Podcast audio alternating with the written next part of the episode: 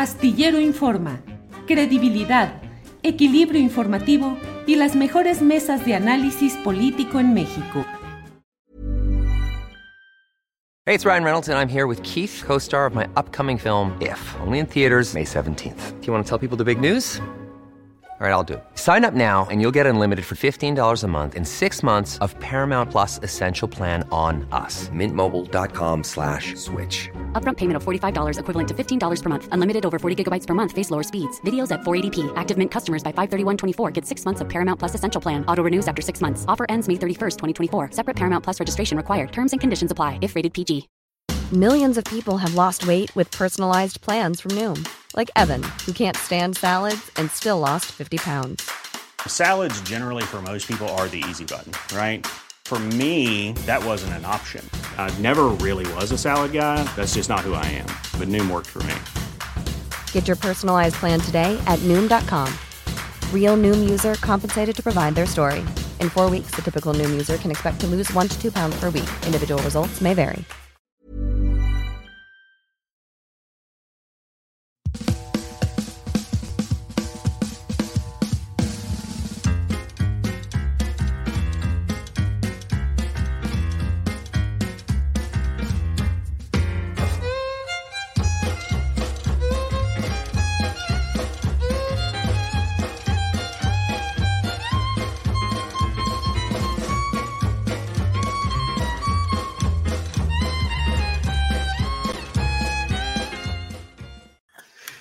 Buenas tardes, buenas tardes en este lunes 9 de octubre de 2023. Muchas gracias por acompañarnos en esta emisión de Astillero Informa. Gracias por estar con nosotros. Usted sabe que tendremos información, análisis, debate, lo más relevante de este día. Muchas gracias a todos quienes llegan saludando desde diferentes partes del país y del extranjero. Gracias, gracias a todos. Eh, H. Lemus desde Alberta, Em, aprovechando el viaje que se traigan a Sembrón de Israel, dice Julián, en fin, muchos comentarios y muchos mensajes. Manuel Chijate dice excelente tarde a toda la comunidad astillero. Bueno, vamos a iniciar de inmediato con la información de este día y para ello está con nosotros mi compañera Alex Fernanda, quien saludo. Alex, buen lunes, buen inicio de semana. Hola Julio, ¿cómo estás? Buen lunes. Alex, pues empezamos con un montón de cosas, un montón de información. ¿Qué nos eh, dices en este día, Alex? Pues mira, Julio, comienzo diciendo que hoy el presidente Andrés Manuel López Obrador dio su postura acerca del conflicto que se está viviendo entre Palestina e Israel. Además, ya confirmó que dos aviones van por los mexicanos que no han podido salir del territorio en conflicto. Vamos a escuchar lo que dijo. No queremos la guerra, no queremos la confrontación, no queremos la violencia, sostenemos que es lo más irracional que puede haber, que puede existir. Consideramos que Naciones Unidas debe de aplicarse a fondo.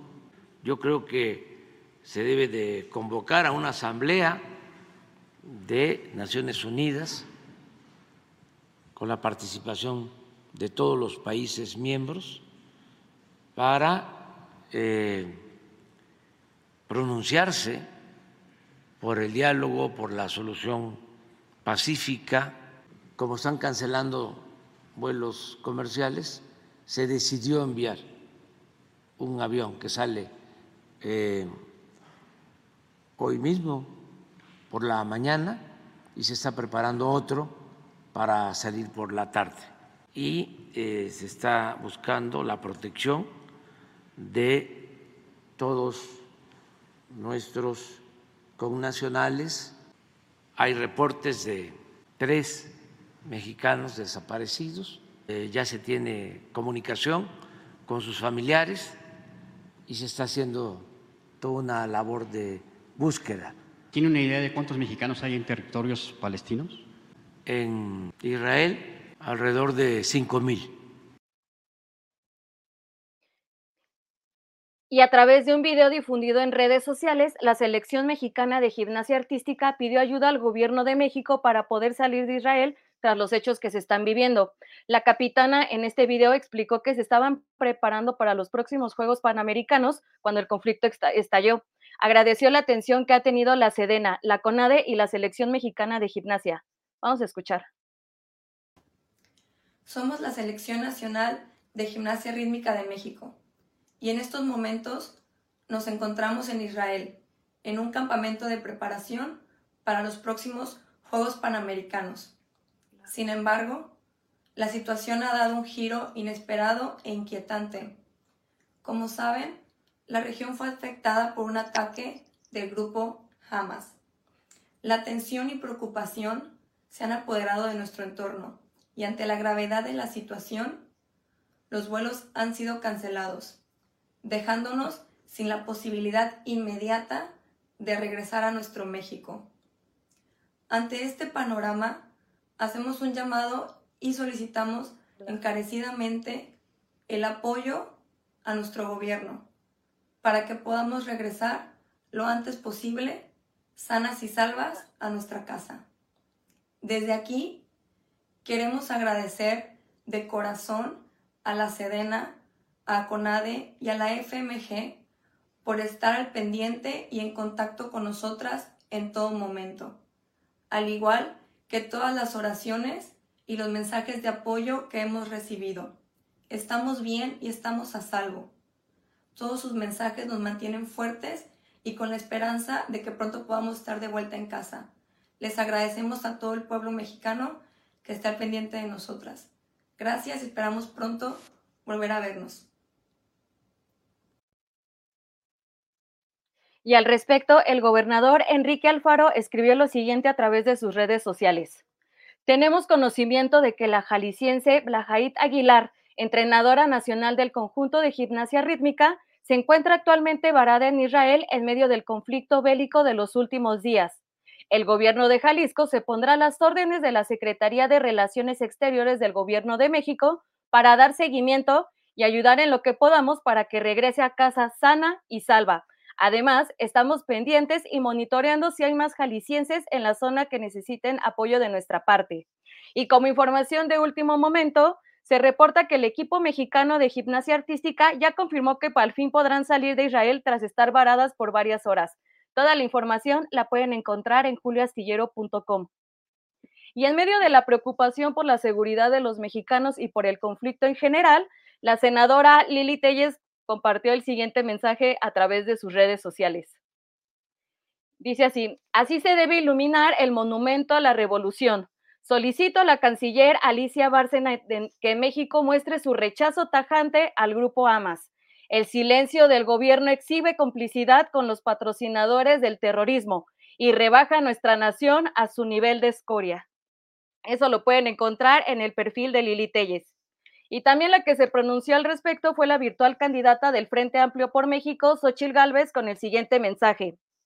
Te invito, Claudia Sheinbaum, a que juntas condenemos los ataques de Hamas y nos solidaridemos con la comunidad judía internacional y con los pueblos israelí y palestino, ambos víctimas del terror.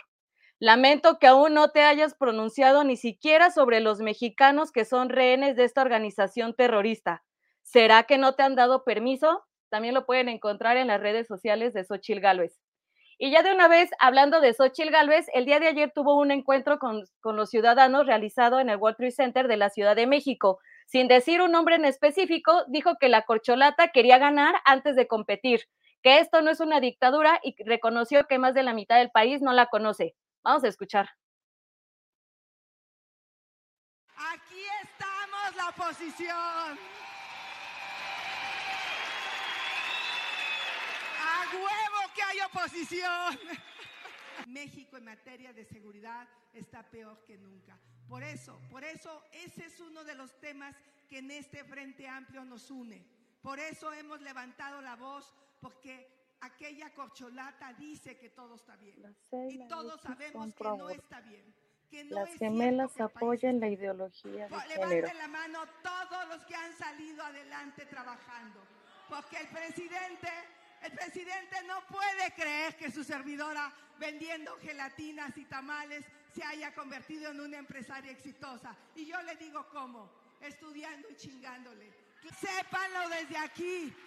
Aquellos de enfrente, su corcholata quiere ganar antes de competir, pero no, esto no es una dictadura, esto es una democracia y aquí hay elecciones y esa decisión la van a tomar los ciudadanos. No se preocupen si vamos 30 puntos abajo, 20 arriba, 10. No, no se preocupen. Lo que deben de saber es que el 50% del país no me conoce y me va a conocer y me va a conocer bien.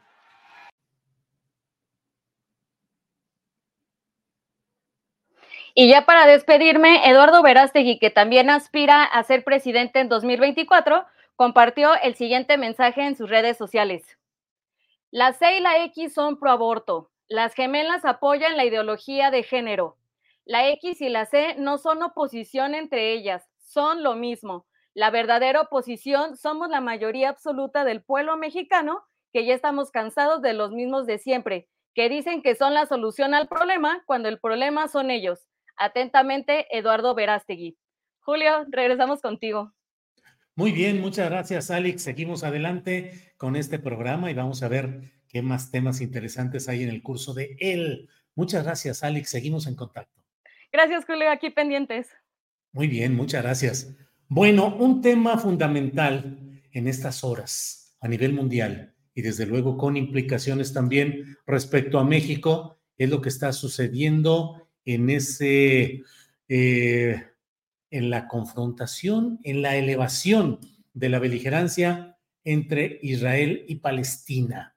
Un tema sumamente delicado, pero creo yo que es necesario justamente el que entremos a analizar los antecedentes, el contexto, los significados de lo que está sucediendo por ahí.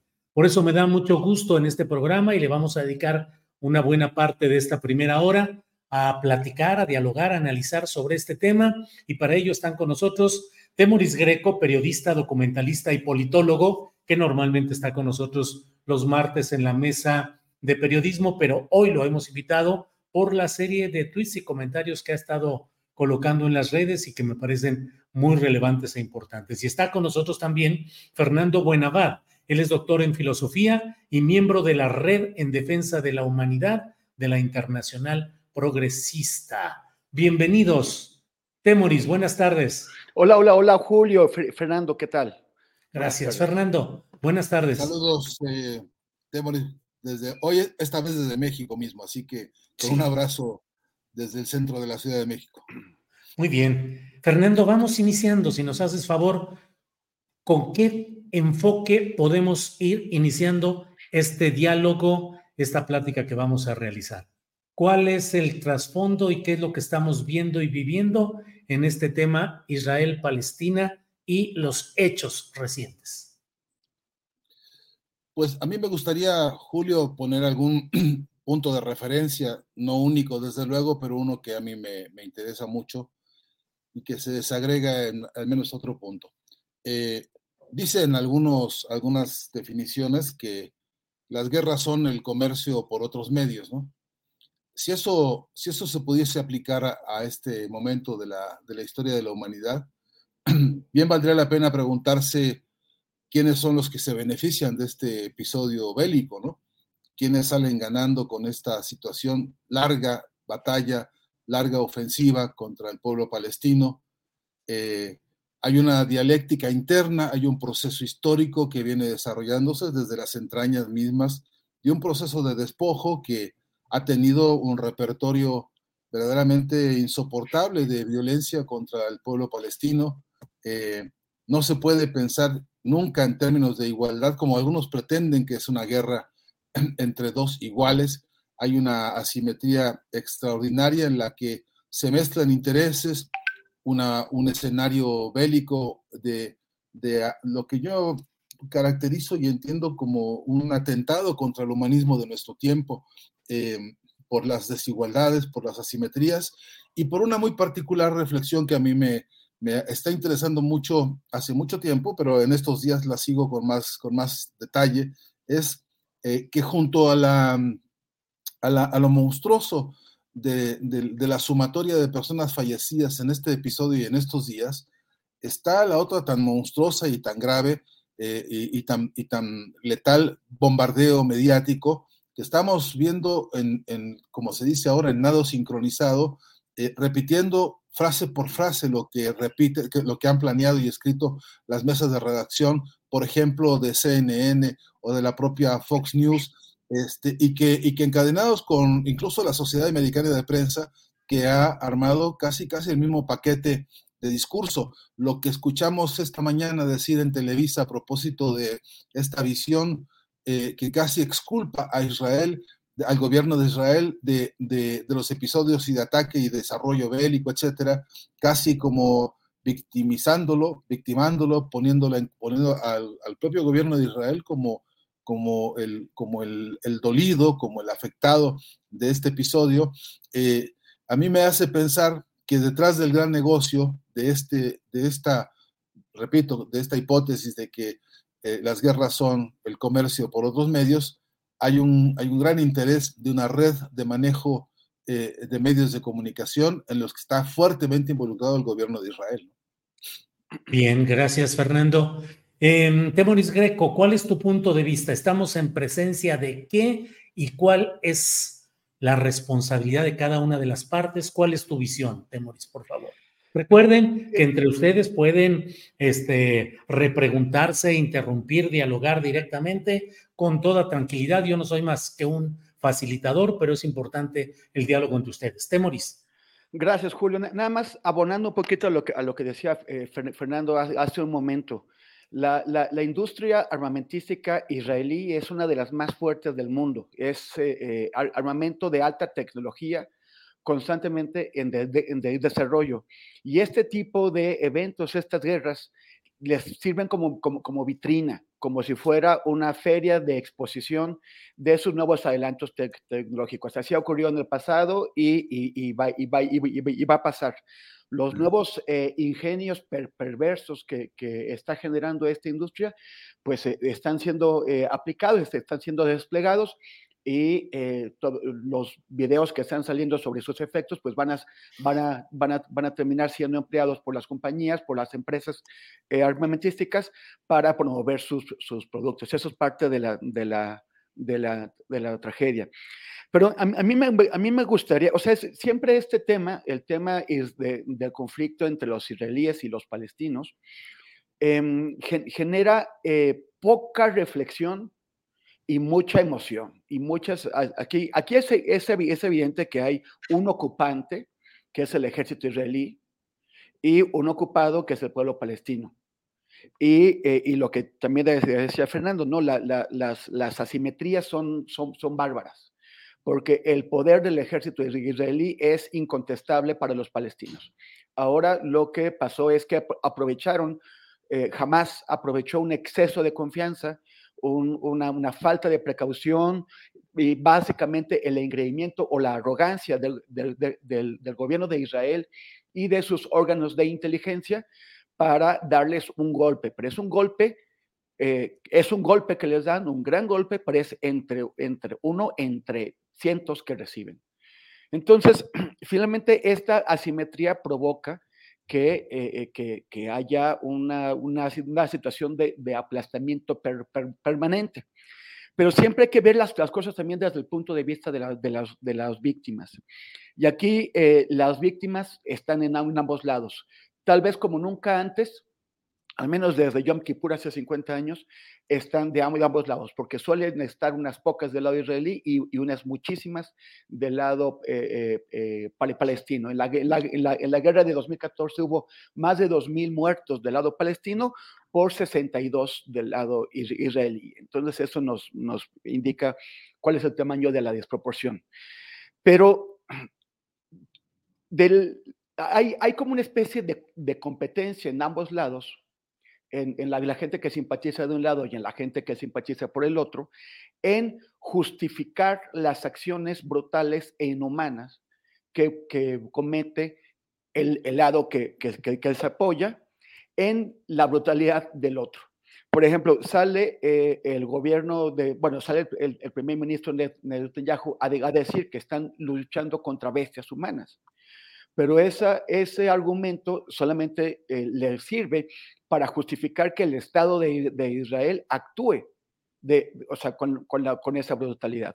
Es eh, escandaloso, eh, hemos estado viendo eh, las imágenes del ataque contra un concierto de música en donde, en donde rodearon a los jóvenes que estaban bailando ahí y los masacraron, dispararon contra ellos, secuestraron a otros y, hasta el momento el saldo de ese ataque son 260 personas masacradas, más, masacradas a sangre fría, sin ninguna piedad y, y, sin darles oportunidad de hacer nada. O sea, esto es un enorme crimen contra la humanidad que no puede ser justificable por ninguna causa ni razón. Cuando empezamos a justificar esas cosas en la opresión que sufren los, los del otro lado, el asesinato de víctimas, estamos justificando actos terroristas inaceptables. De la misma forma en que no hay, este ataque no puede justificar que la aviación israelí y, el, ejército israelí esté sistemáticamente destruyendo infraestructuras civiles, edificios residenciales, donde vive muchísima gente del lado de Gaza. Hasta, el momento, la, última cifra que vi es que ya iban 900 israelíes, por arriba de 900 israelíes muertos, y ya los, los, unos, unos 700 para, para palestinos. Según el ministro de Defensa de Israel, el, el, ritmo de ataques de su fuerza aérea contra Gaza ya, tiene, ya es cinco veces mayor que la que tenía en 2014. Y su voluntad de hacer daño es todavía mayor. Entonces vamos a tener seguramente una cifra de muertes inmensa, que va a ser bastante mayor que la de 2014. Pero además está el tema de la, de la destrucción de la infraestructura el, eh, Netanyahu acaba de declarar un bloqueo total y eso significa que no va a entrar. O sea, Gaza es, tiene 42 kilómetros de, de, largo por, por 3 de ancho. Esos 42 es como ir del Zócalo de la Ciudad de México a la caseta de, de. Es así de pequeña. Y están encerradas dos millones y mil personas en un banco de arena. Gaza no es más que arena, no hay bosques, no, no hay montañas, es solamente un enorme banco de, de, arena. Israel no va a permitir que entre comida, no va a permitir que, que, que, entre, que, haya eh, flujos de electricidad, no, no va a permitir que entre combustible. Esto es tomar a la población civil de Gaza como rehén con la justificación, o sea, es brutalidades justificando brutalidades. Y si alguien quiere tomar una posición moral aquí, tiene que ser que los civiles deben estar fuera, o sea, deben ser respetados y protegidos. No, no se puede justificar la violencia contra civiles en ningún caso. Bien, gracias, Temoris. Fernando Buenavad, eh, más allá de los datos y los detalles que vayan surgiendo de cómo fue que la inteligencia israelí, reputada como una de las más eficaces del mundo, el Mossad, como el ejército israelí, como un gobierno, como un ejército tan poderoso como el de Israel, pudo ser sorprendido de la manera que fue. Y bueno, independientemente de todo esto, el saldo podría ser, parecería encaminarse a que Israel tenga la oportunidad de tener una, un pretexto, una coartada, una justificación para arrasar Gaza y para arrasar a los grupos que hasta ahora se le han opuesto de manera armada. Eh, ¿Qué pensar de estos escenarios en los cuales finalmente el proceso que está por iniciarse es el de tierra arrasada en Gaza? Fernando. Pues yo, Julio, recomiendo recomiendo no tener confianza en casi ninguna de estas versiones, ¿no? Porque, porque se descuidaron realmente de los del Mossad. Esto, realmente, verdaderamente es, hay que despistados estaban y entonces los agarraron este, papando moscas, como decimos. O, o, alguien se enteró y dijo, déjalos que ataquen porque vamos a tener la coartada perfecta, podremos organizar aquí la, el inicio de una fase de exterminio, que por cierto tiene notificaciones históricas, ¿no? No, no, no hay que ir muy lejos tampoco para escuchar a Netanyahu hace muy pocas horas eh, anunciando, como, como lo ha hecho tantas veces, una, una, una actitud de, de, ataque, eh, de exterminio, ¿no? eh, y, mientras tanto esto, también me, me, parece interesante no, no, olvidar en el campo de todas estas este, paisajes hipotéticos, no, no olvidar que en, en, medio de lo que parecería, parecería un, un conflicto, soy cauteloso con la palabra conflicto porque a veces tiende la palabrita conflicto a, proponernos que se trata de dos que en términos iguales están disputando algo, ¿no? Entonces soy cauteloso con eso. Porque Qué difícil es, la caracterización, ¿no, Fernando? Exactamente caracterizar, sí. Es muy difícil porque es tan asimétrica, es tan, es tan desigual la cosa que, este, que entonces podemos caer el riesgo de nosotros caer en la, en la emboscada semántica de, de estar reivindicando un, un imaginario que, que simplemente no existe y que beneficia muchísimo a los agresores, ¿no? A los, a los saqueadores este, del gobierno de Israel. Pero quería, quería decir a propósito, Julio, que y mientras tanto la ONU, y mientras tanto todo esto, eh, ¿qué, qué, qué, está pasando con el hipotético Consejo de Seguridad? Eh, alguien, alguien esta mañana decía, este, es que la, la inutilidad de la ONU. Y yo también creo que esto permite una lectura al revés, porque dada la afirmación que yo arriesgué desde el principio de que esto es un sistema de comercio por otros medios, acá hay gente que está negociando, como bien, como bien ya se dijo, ¿no? Este, Temoris dijo este, eh, em, precisamente que ellos aprovechan los escenarios bélicos para hacer una exhibición para poner a la oferta de los clientes el repertorio de las armas de destrucción de contra los pueblos. Em, y, mientras tanto, la ONU, que se vuelve una especie de gran caja de resonancia, que en principio aporta silencio, que aporta indiferencia, que aporta su, su legado de palabrerío diplomático absurdo, insustancial, para, para garantizar con esa caja de silencio una, una, una libertad de acción de todos estos intereses y negociados este, eh, de esto, que yo sigo insistiendo en mi hipótesis, eh, eh, detrás de, la, de las guerras están los grandes negociados por otros medios. Pero ¿cuáles serán esos, esos negociados? Alguien podría preguntarse, además de la venta de armas, además de la exhibición de, aquí te traigo el nuevo modelo de, del misil, que esta vez además de, qué sé yo, rebasar los límites de la, de, la velocidad del sonido, este, estalla en 20 mil millones de, esquirlas y te permite asesinar no solamente a los del punto elegido, sino a todos los aledaños. Este, además de todo eso, está, eh, eh, a mi entender, el, el, la otra guerra que no, que no es poca. Dije y no, quiero, no quisiera dejarlo pasar tan rápido, que, eh, que esto es un atentado contra el humanismo de nuestro tiempo.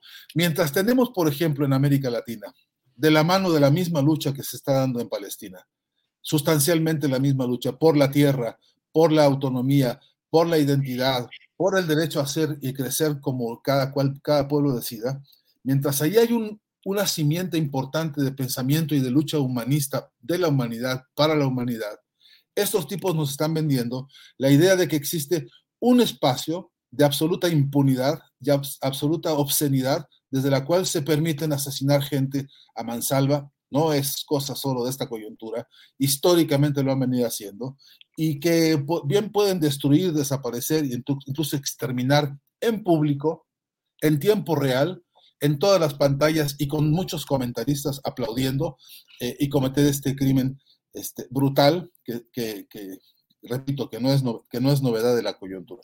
Así que sí, que hay un, sí que hay un problema duro de análisis, no caer en la emboscada de que aquí hay dos personajes protagónicos en igualdad de condiciones y en igualdad de oportunidades para, un, para resolver un, dirimir un conflicto, que la desigualdad es tremenda, pero que la, que la mercancía que nos están vendiendo, además del proyecto bélico y su, y su instrumental, es que hay una guerra este, con, con, armas de guerra ideológica que necesitan ser puestas a revisión porque también son parte del negocio.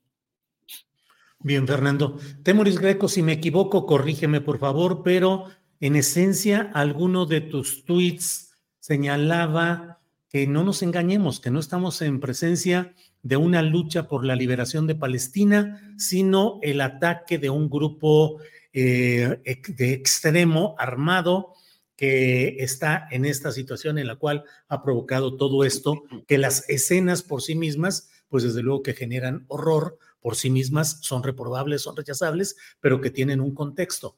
Te pregunto, Temoris, ¿esto podrá evolucionar a que, no siendo originalmente una lucha por la liberación de Palestina, pueda conjuntar fuerzas ante el horror que viene de esa reacción extremadamente violenta de Israel, de que se convierta en algo que haga reflotar y relance la lucha por la liberación de Palestina? No, mira, Julio, este, o sea, es que esa no es la intención de Hamas y, los de Hamas pues tienen, eh, eh, son los que tienen la, iniciativa ahora.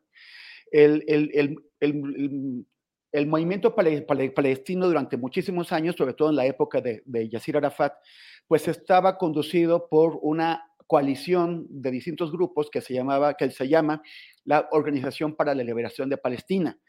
Eh, los grupos islamistas, los grupos religiosos están en contra, en contra. De hecho, son enemigos mortales, enemigos de que han sostenido batallas internas de la OLP. O sea, la, OLP intenta crear un Estado palestino laico y democrático. Y a grupos como Hamas, o sobre todo Hamas, pero no solo, también a Yihad Islámica, les interesa establecer un régimen religioso eh, eh, regido por la ley islámica.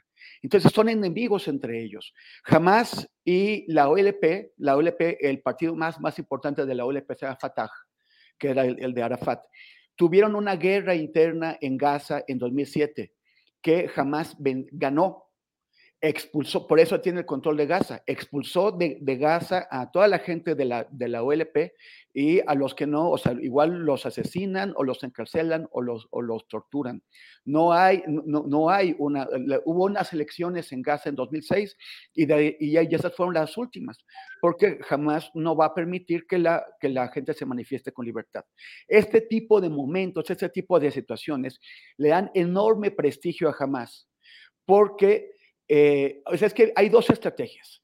Una estrategia, que es la que sigue la OLP, es la de tratar de, mantenerse o, de todavía eh, ajustarse a los acuerdos de Oslo de 1993, que le permiten sostener una administración limitada en una parte de Cisjordania.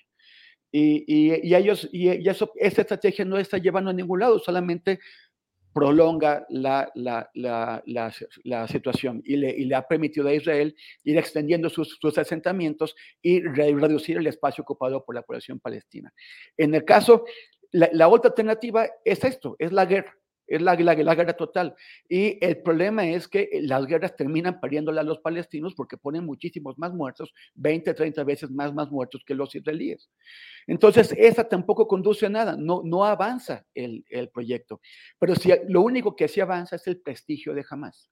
Entonces, en Cisjordania, que es la parte mayor de Palestina, que está bajo control, una parte de ella, de la autoridad palestina, eh, cuando se produce esto, hay manifestaciones populares enormes de apoyo a quienes sí parecen estar luchando, que es Hamas. Y, esto mete en un, en un, problema grande a los partidos de la, de, la OLP.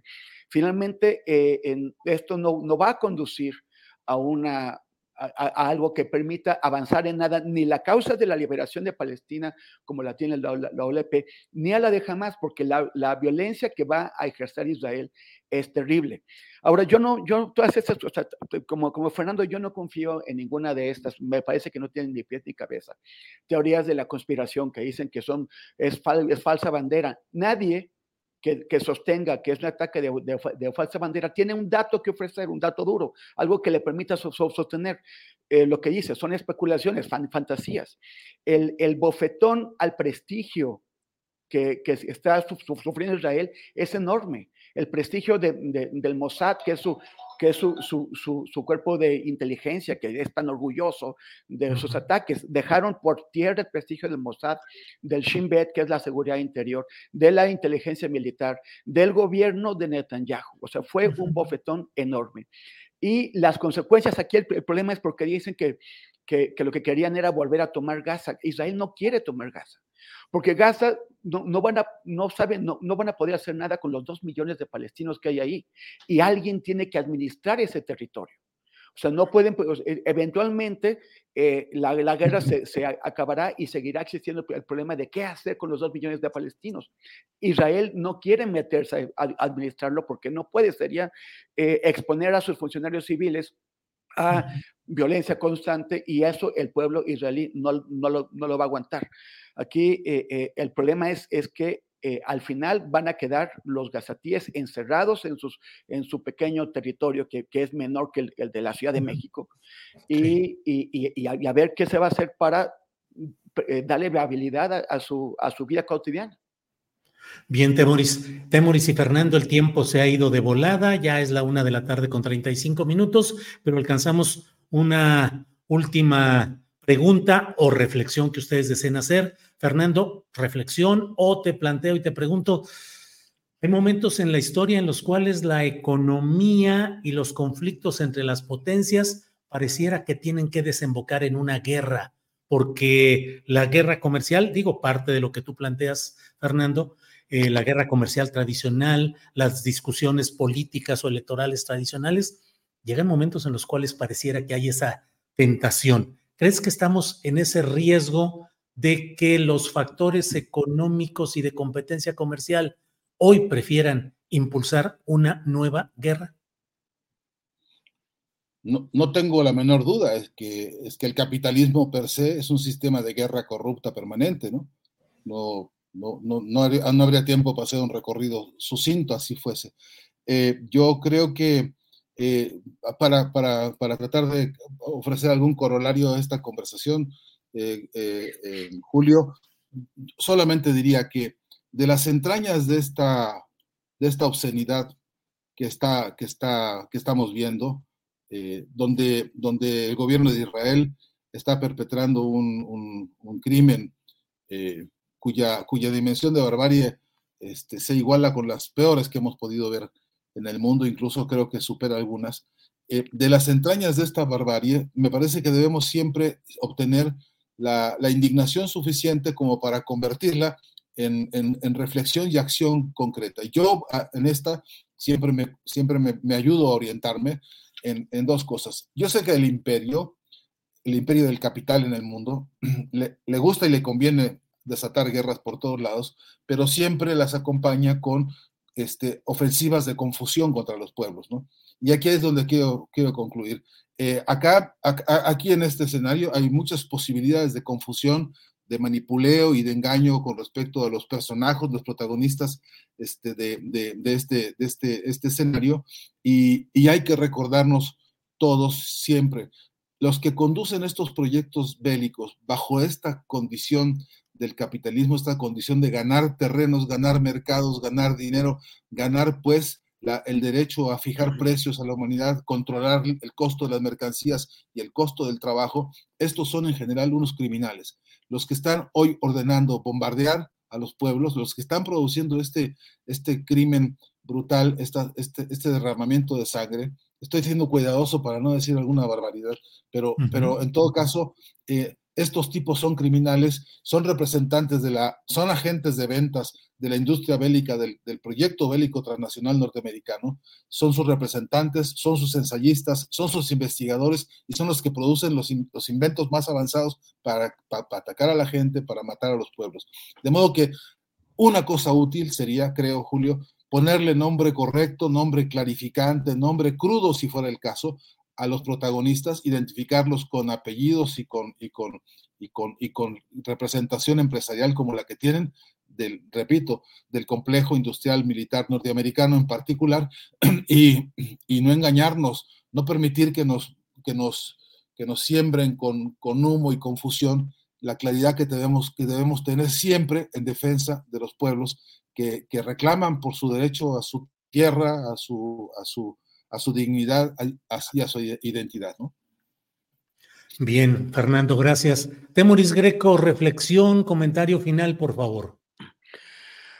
Pues esta, esta, esta guerra al final lo que va a producir es más, más dolor, es más dolor en ambos lados, va a producir una, una, radicalización, el fortalecimiento del, del, gobierno de Netanyahu, que a pesar de la humillación, de haberle fallado a su propio pueblo al no, al no ser capaz de predecir este, este ataque, eh, finalmente está, y, bueno, y estaba, estaba sometido a una presión muy grande de la, de la gente que estaba pues en contra, manifestándose en las calles con, con números nunca vistos, en, en, contra de, de, de decisiones eh, de unilaterales que ha tomado este gobierno de extrema derecha. O sea, nunca, nunca había tenido un Israel un gobierno tan extremista y mira que ya había tenido gobiernos de, extrema derecha. Pero Netanyahu lo que está exigiéndole a la oposición es que hagan, eh, es, que se, es que se someta a su, a su liderazgo porque tienen enfrente pues un, un, reto muy grande.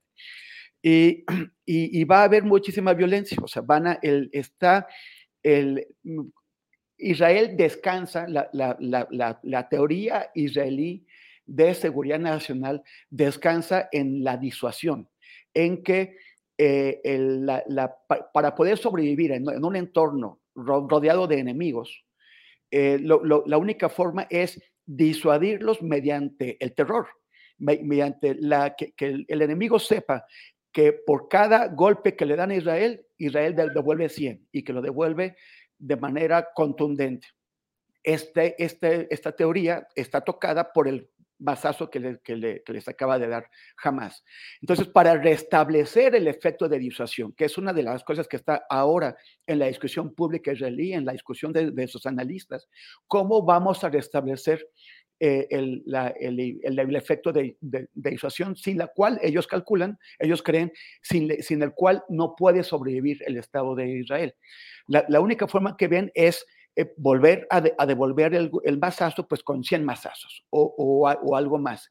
Pero tampoco lo pueden hacer, porque si bien tienen la capacidad militar para, para lograrlo, esto significará eh, destrozar a los dos millones medio palestinos que viven ahí y, y, y, provocar una catástrofe humanitaria que yo creo que solamente podría ser comparada con la de 1997 en, en el este del Congo, las provincias de Kivu y de, y de Bukavu. Eh, el, y, y, es, y, pero es, es, Israel es un Estado que se dice democrático. Israel es un Estado que se dice que se atiene a la legalidad internacional. No hay forma de mantener eh, la, la, imagen de Estado democrático y que se atiene a la libertad internacional cuando estás eh, pues eh, oprimiendo, pero ya no oprimiendo, sino brutalizando a una enorme población. Entonces están en este, este, están en este dilema cómo responder y eventualmente cuando esto empiece a bajar, pues también tendrán que eh, estudiar internamente quién, quién, falló ahí, porque eh, es una, una, una, paradoja que el que fracasó ante su pueblo, que es Netanyahu, termina siendo per, eh, fortalecido por, eh, por el mismo evento. Bien. Temoris, muchas gracias. Fernando, muchas gracias por esta oportunidad de platicar, Fernando. Un abrazo, Julio, muchas gracias. Un abrazo. Un abrazo, Temoris, siempre. Una, un este abrazote. Fernando. Qué, qué, gusto conversar contigo y, y, Julio también, como siempre. Ojalá Bien. pronto repitamos, ¿no? Órale. Gracias a los dos. Nos vemos pronto. Gracias. Es la una de la tarde con 43 minutos, una de la tarde con 43 minutos. Hoy no va a estar Claudia Villegas por una, un encargo periodístico, un trabajo periodístico en el que está metida con un viaje. Entonces no, estará hoy con nosotros en este momento, en este programa. Y como siempre, tenemos hoy la oportunidad de platicar con mi compañera Jacaranda Correa, periodista, documentalista, conductora de Canal 22 que nos ayuda a remover las neuronas. Aquí está ya Jacaranda Correa, a quien saludo con gusto. Jacaranda, buenas tardes. Hola, querido Julio, ¿cómo estás? Eh, te saludo con mucho gusto en este lunes removedor de neuronas. ¿Cómo estás?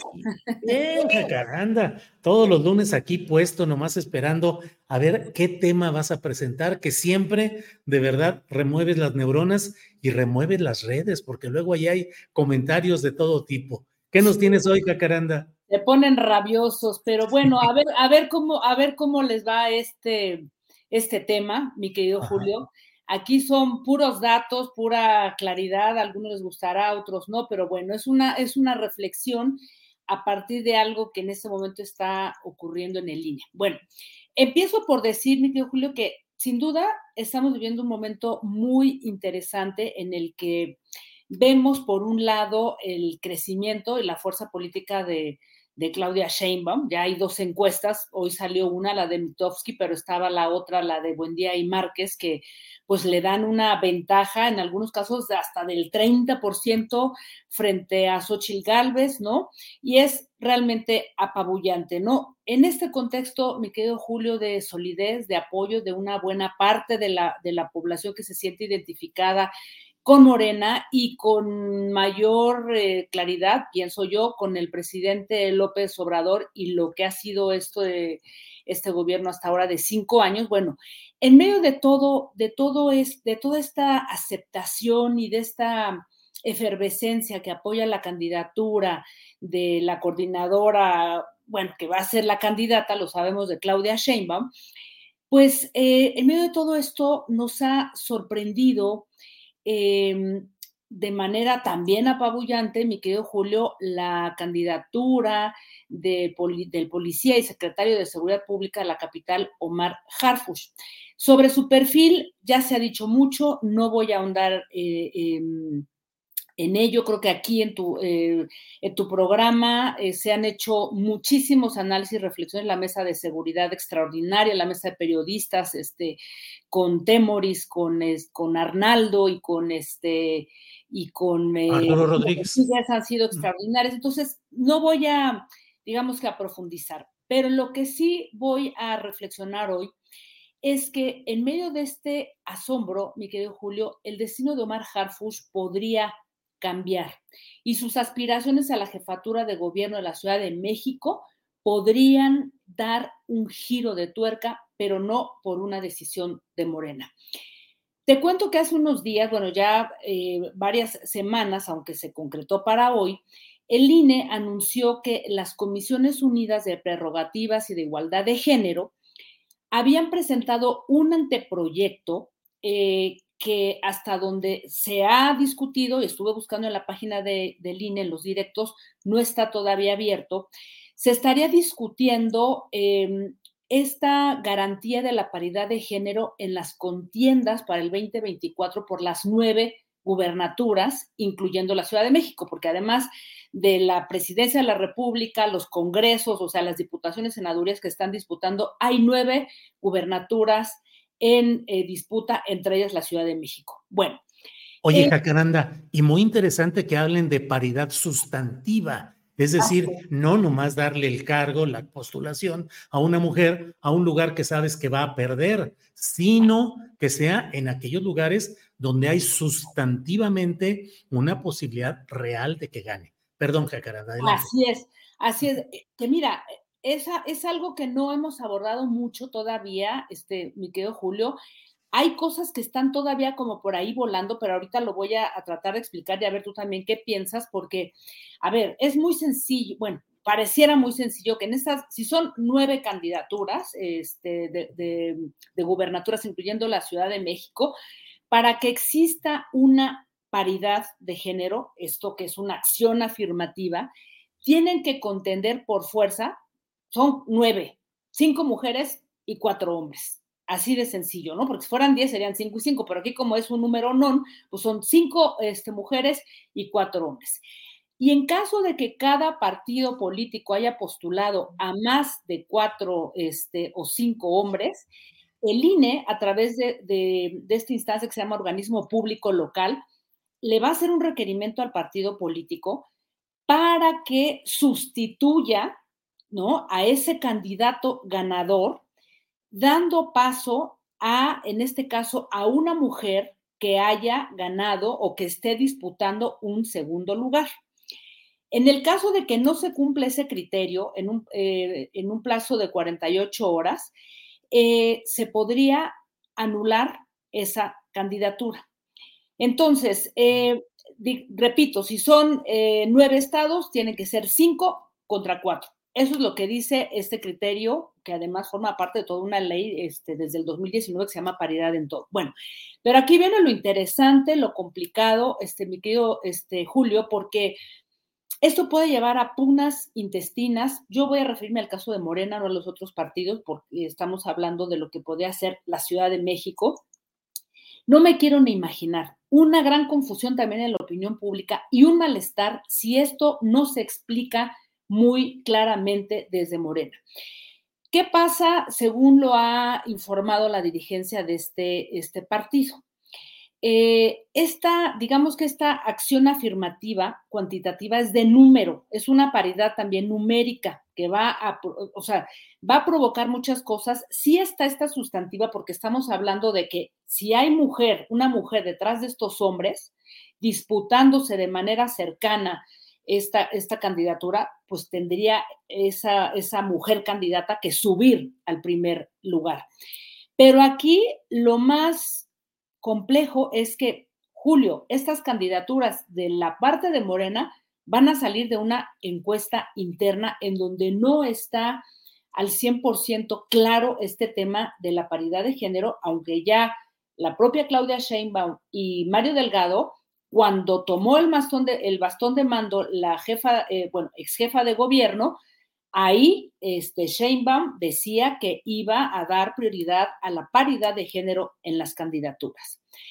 Yo lo veo muy difícil, este, mi querido Julio, de que se logren esos cinco de mujeres contra cuatro candidaturas de hombres, porque hasta hoy lo que revisamos, digo, todo puede cambiar, pero hasta hoy con algunas encuestas y con todo lo que ha venido ocurriendo en el proceso interno de, Morena, solo hay una fuerte candidata puntera mujer que es Rocío Nale en Veracruz y por ahí Morelos ha estado eh, medio raro, ¿no? Por ahí hay dos mujeres, una se bajó que estaba como punteando, pero hay dos que podría ser.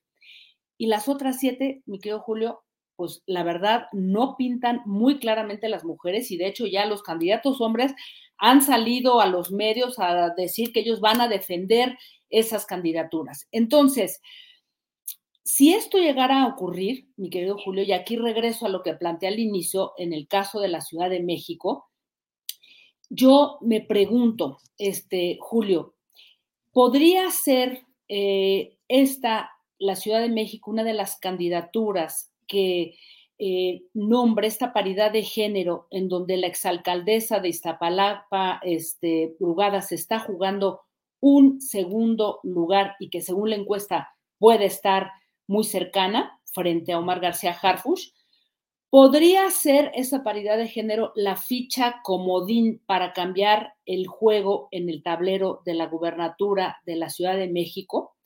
Ahora sí, esta paridad de género podría ser el rómpase en caso de emergencia. En un momento, Julio, en el que la candidatura de Omar García Harfush ha mostrado una división en la izquierda, una división en los propios em, cuadros de, de Morena y en la ciudadanía en general, creo que queda demostrado que una decisión tan pragmática de ese nivel podría llevar a Morena a ganar la ciudad, pero perdiendo. Y entonces creo que este es una posibilidad que se abre con toda la complejidad que nos podría digamos que mostrar enfrente, pero ahí está la moneda en el aire. Hoy el INE está reunido y vamos a ver en los próximos días qué se ha decidido. Y pues esto en gran suspenso, mi querido Julio, se ha vuelto pues ahora sí que más que interesante. ¿Cómo la ves, mi querido Julio? Híjole, Jacaranda Correa, me andas quitando la chamba de disque analista político y que disque columnista político, porque lo que estás diciendo es verdaderamente importante y es una de las claves de lo que está pasando en estas horas y en estos minutos, porque esta resolución del INE proponiendo esta paridad sustantiva, es decir, que los partidos le demuestren cómo postulan a una mujer con capacidad de éxito del partido en esa elección y bueno, la verdad es que según mi punto de vista, Jacaranda, eh, Morena solo tiene dos posibilidades claras, bueno, claras, fíjate, abiertas, directas, irrefutables de ganar en la Ciudad de México y en Veracruz con candidatos que son mujeres, con Clara Brugada y con Rocío Nale. En la Ciudad de México, incluso, como ya lo dices, insisto, quitándome feamente la chamba, Jacaranda, pero efectivamente, resolviendo el gran conflicto de lo que está sucediendo, de la reacción negativa de bases de Morena en la Ciudad de México frente a la aspiración de Omar García Harfuch. Quedan, mm, queda solo, según mi punto de vista, otro estado donde podría ser una mujer, que es Guanajuato, donde hay dos posibilidades. Una es la senadora Antares Vázquez Alatorre, Torre, senadora muy activa, muy defensora de la 4T, muy comprometida con la 4T. Y hay una exprista que fue eh, de apellido Botello, que fue presidenta municipal de León y ahora está ya rebautizada como, como pieza 4T. Entonces, bueno, creo que. Carlos le está peleándola durísimo ahí. Sí, sí. Pero sí, así es. Ahí es donde van a tener que tomar muy en cuenta todo ese tipo de consideraciones y me parece que está muy difícil para Morena habilitar a una mujer en Jalisco, no veo quién, en Yucatán, no veo quién, y en los demás estados pueden optar, pero yo creo que, lo he dicho yo a veces, Jacaranda, digo que lo que se viene en Morena es como un pequeñito o muy elemental cubo electoral de Rubik. Van a tener que acomodar y reacomodar. A ver, en la Ciudad de México va mujer, en Veracruz va mujer. ¿Qué implica esto respecto a este asunto, a este otro? ¿Dónde preferimos mujer? ¿Dónde preferimos hombre? Pero si se opta por colocar como base de ese cubo electoral Rubik a Clara Brugada en Ciudad de México y a Rocío Nale, creo que en Veracruz, ahí se van a, a desprender los siguientes acomodos de ese cubo electoral Rubik. Pero un cubo electoral muy complicado, mi querido Julio, porque ciertamente esta este, cláusula o este criterio de paridad de género puede llevar a mucha discusión porque ciertamente es una, es una acción afirmativa a favor del género muy importante, pero obviamente las preguntas son si realmente eh, a nivel de, numerología realmente se garantizan las mejores eh, candidaturas, Julio, ¿no? Eso, eso es real, pero eh, digo, dado el momento en el que estamos, creo que es la única manera de poder generar una, pues, una salida de emergencia, porque yo insisto, la candidatura de Omar Harfush nos puede llevar, pues, digo, yo no lo pienso así, pero a quienes han, pensado en que puede ser una candidatura ganadora, pues sí, a ganar la, la ciudad, pero insisto, perdiendo. No podemos permitir ese retroceso, este mi querido Julio, y un pragmatismo en el que a todas luces están jugando demasiados intereses dentro de Morena, Julio. Ahora, Jacaranda, falta que los partidos o alguno de ellos impugnen ante el Tribunal Electoral del Poder Judicial Federal y ahí estará la última palabra.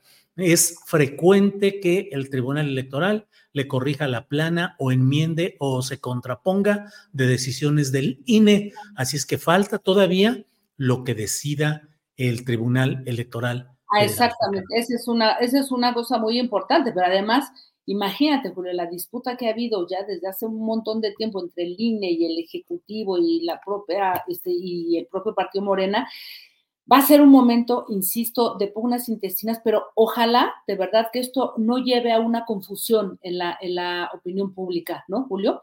Porque sería realmente lamentable. Pero bueno, pues la moneda está en el aire, mi querido Julio, ya veremos en los siguientes días a ver qué sucede. Muy bien, Jacaranda, como siempre, muchas gracias. Nos vemos la próxima semana. Que tengas un abrazo. Buena semana. Gracias. Igual para ti. Un abrazo, querido Julio.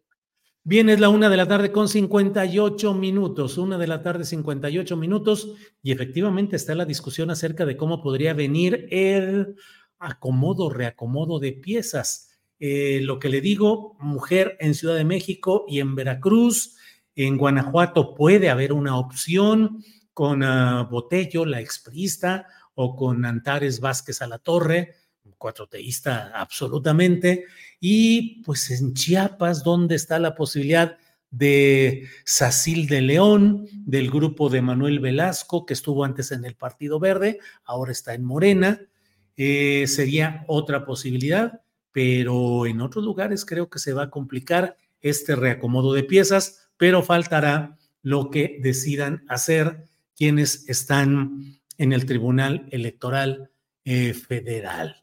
Eh, que son los que van a decidir. Eh, mire, por aquí hay un comentario de Brian Ulises Guerra que dice, vivan las mujeres, lo único bueno en esta miserable vida. Órale, Brian Ulises Guerra. Em, qué interesante y qué confundo, dice Viridiana Jaramillo. Em, en Ciudad de México viven las fortunas de México y no creo que quieran algún principiante e ingenuo panista que puede vender a la Ciudad de México en una bagatela y poner en riesgo. Bueno, em, eh, eh, eh, ¿qué más hay por aquí? ¿Cuál será la lógica de Claudia para considerarlo? Dice Araceli Sánchez. Pues la verdad es que Claudia Sheinbaum está abriendo demasiado las puertas al chapulinismo, al oportunismo y a la desmemoria. El caso concreto, Rommel Pacheco, entre otros, entre otros, ni siquiera es el único, pero bueno. Eh, Luis Ángel nos envía saludos desde Berlín, en Jalisco, Guanajuato y Yucatán va mujer, Julio dice Julián Falcón. Bueno, pues ya iremos viendo en Jalisco. ¿En Jalisco quién, Julián? Ando mal de mis... Eh, eh, ¿Quién puede ser en Jalisco? En Guanajuato, pues ya lo dije, Yucatán, ¿con quién? ¿Con quién en Yucatán? Bueno, pues ahí seguimos. Eh, no al chapulineo, dice Rodolfo Sales Solá. Bueno, pero de todos estos temas y muchos más vamos a hablar en unos segundos, luego de una cortinilla de presentación de nuestra mesa de periodismo de este lunes de 9 de octubre. Cortinilla y regresamos.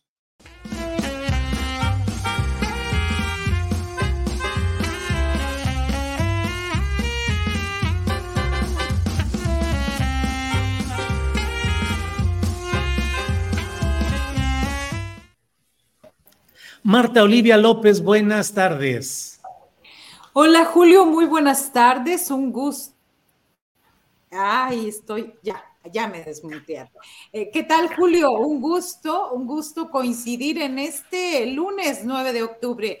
Jorge, un abrazote también para ti. Gracias. Jorge Meléndez Preciado, qué gusto de verte de nuevo por acá fuerte, animoso y con todo el entusiasmo del mundo. Qué bien que saliste bien. Pues deseo agradecer a todos los que me mandaron saludos, buenas vibras y afortunadamente todo salió bien y aquí estamos en la brega, como decían los grandes periodistas y como decía Luis Buñuel, hasta el último aliento. Gracias Julio, gracias Marta Gracias, Salvador, a la audiencia y a todos los demás que me desearon éxito en esta operación. Gracias, Jorge. Don Salvador Frausto, buenas tardes. Lo veo ya con frillecito hoy, ¿verdad? Sí, está, está con algo de, de frío por acá, Julio. Me da mucho gusto arrancar la semana con Marta Olivia y con Jorge, a quien le mando un fuerte abrazote. Muy bien, muchas gracias a los tres.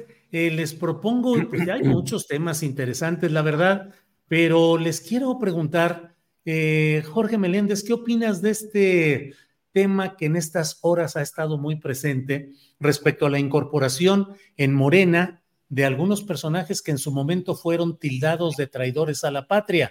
Un caso concreto, Rommel Pacheco, eh, otro Chamir de Yucatán, otro Chamir Fernández de Coahuila, que votaron en contra de la reforma eléctrica eh, eh, obradorista, que fueron tachados y difundidos como traidores a la patria y que ahora están alegremente incorporados.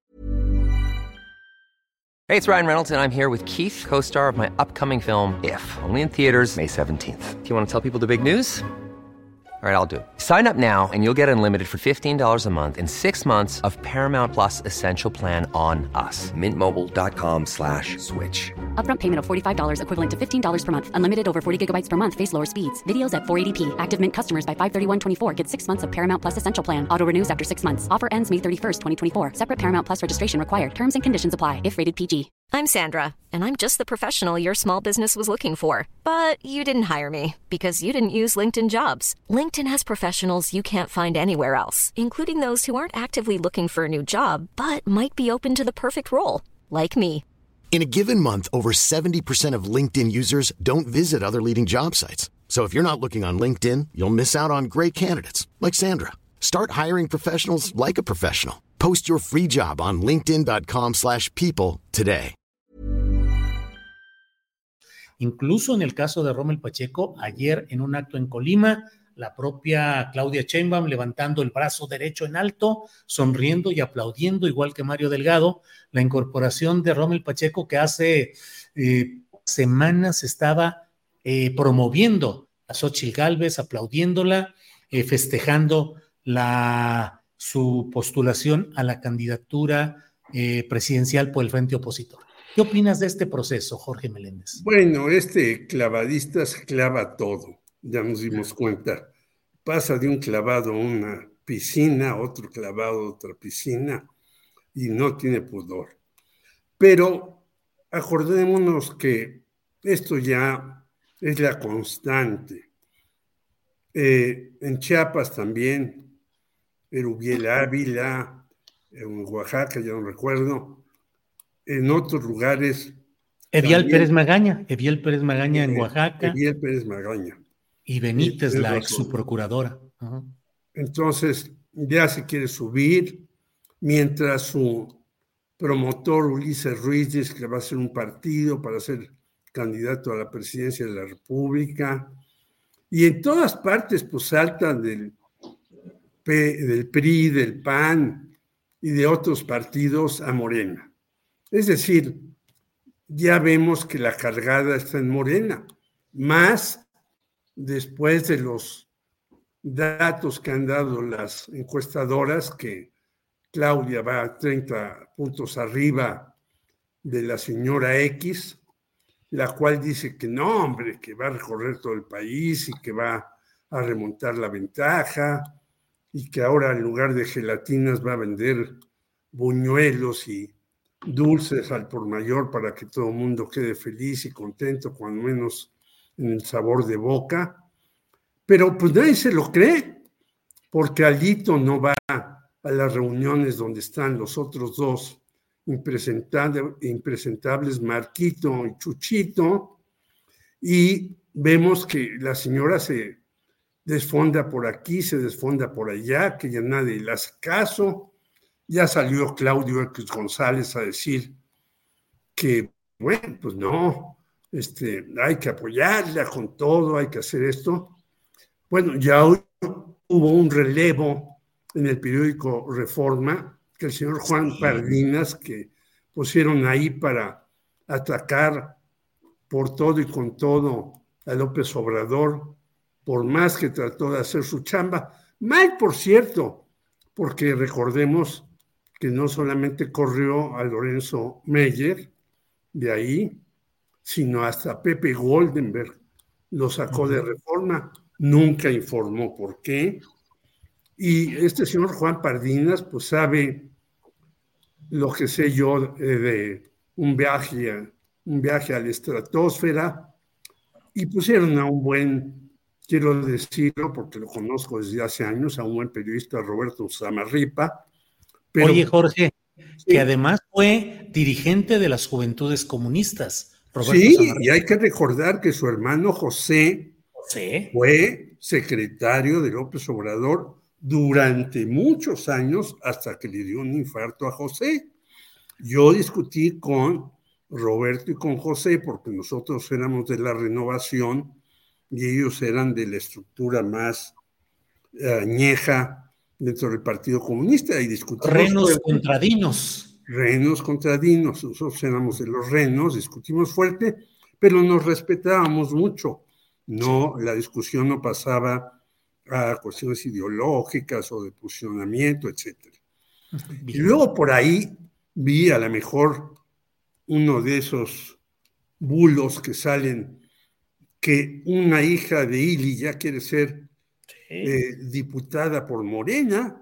Entonces yo digo, bueno, estos señores de reforma y del Universal han atacado durante más de seis años, porque los que crean que los han atacado ahora que están en el gobierno a López Obrador, se olvidan que lo han atacado desde siempre y que ellos apoyaron a Calderón y a Peña Nieto y a todos estos.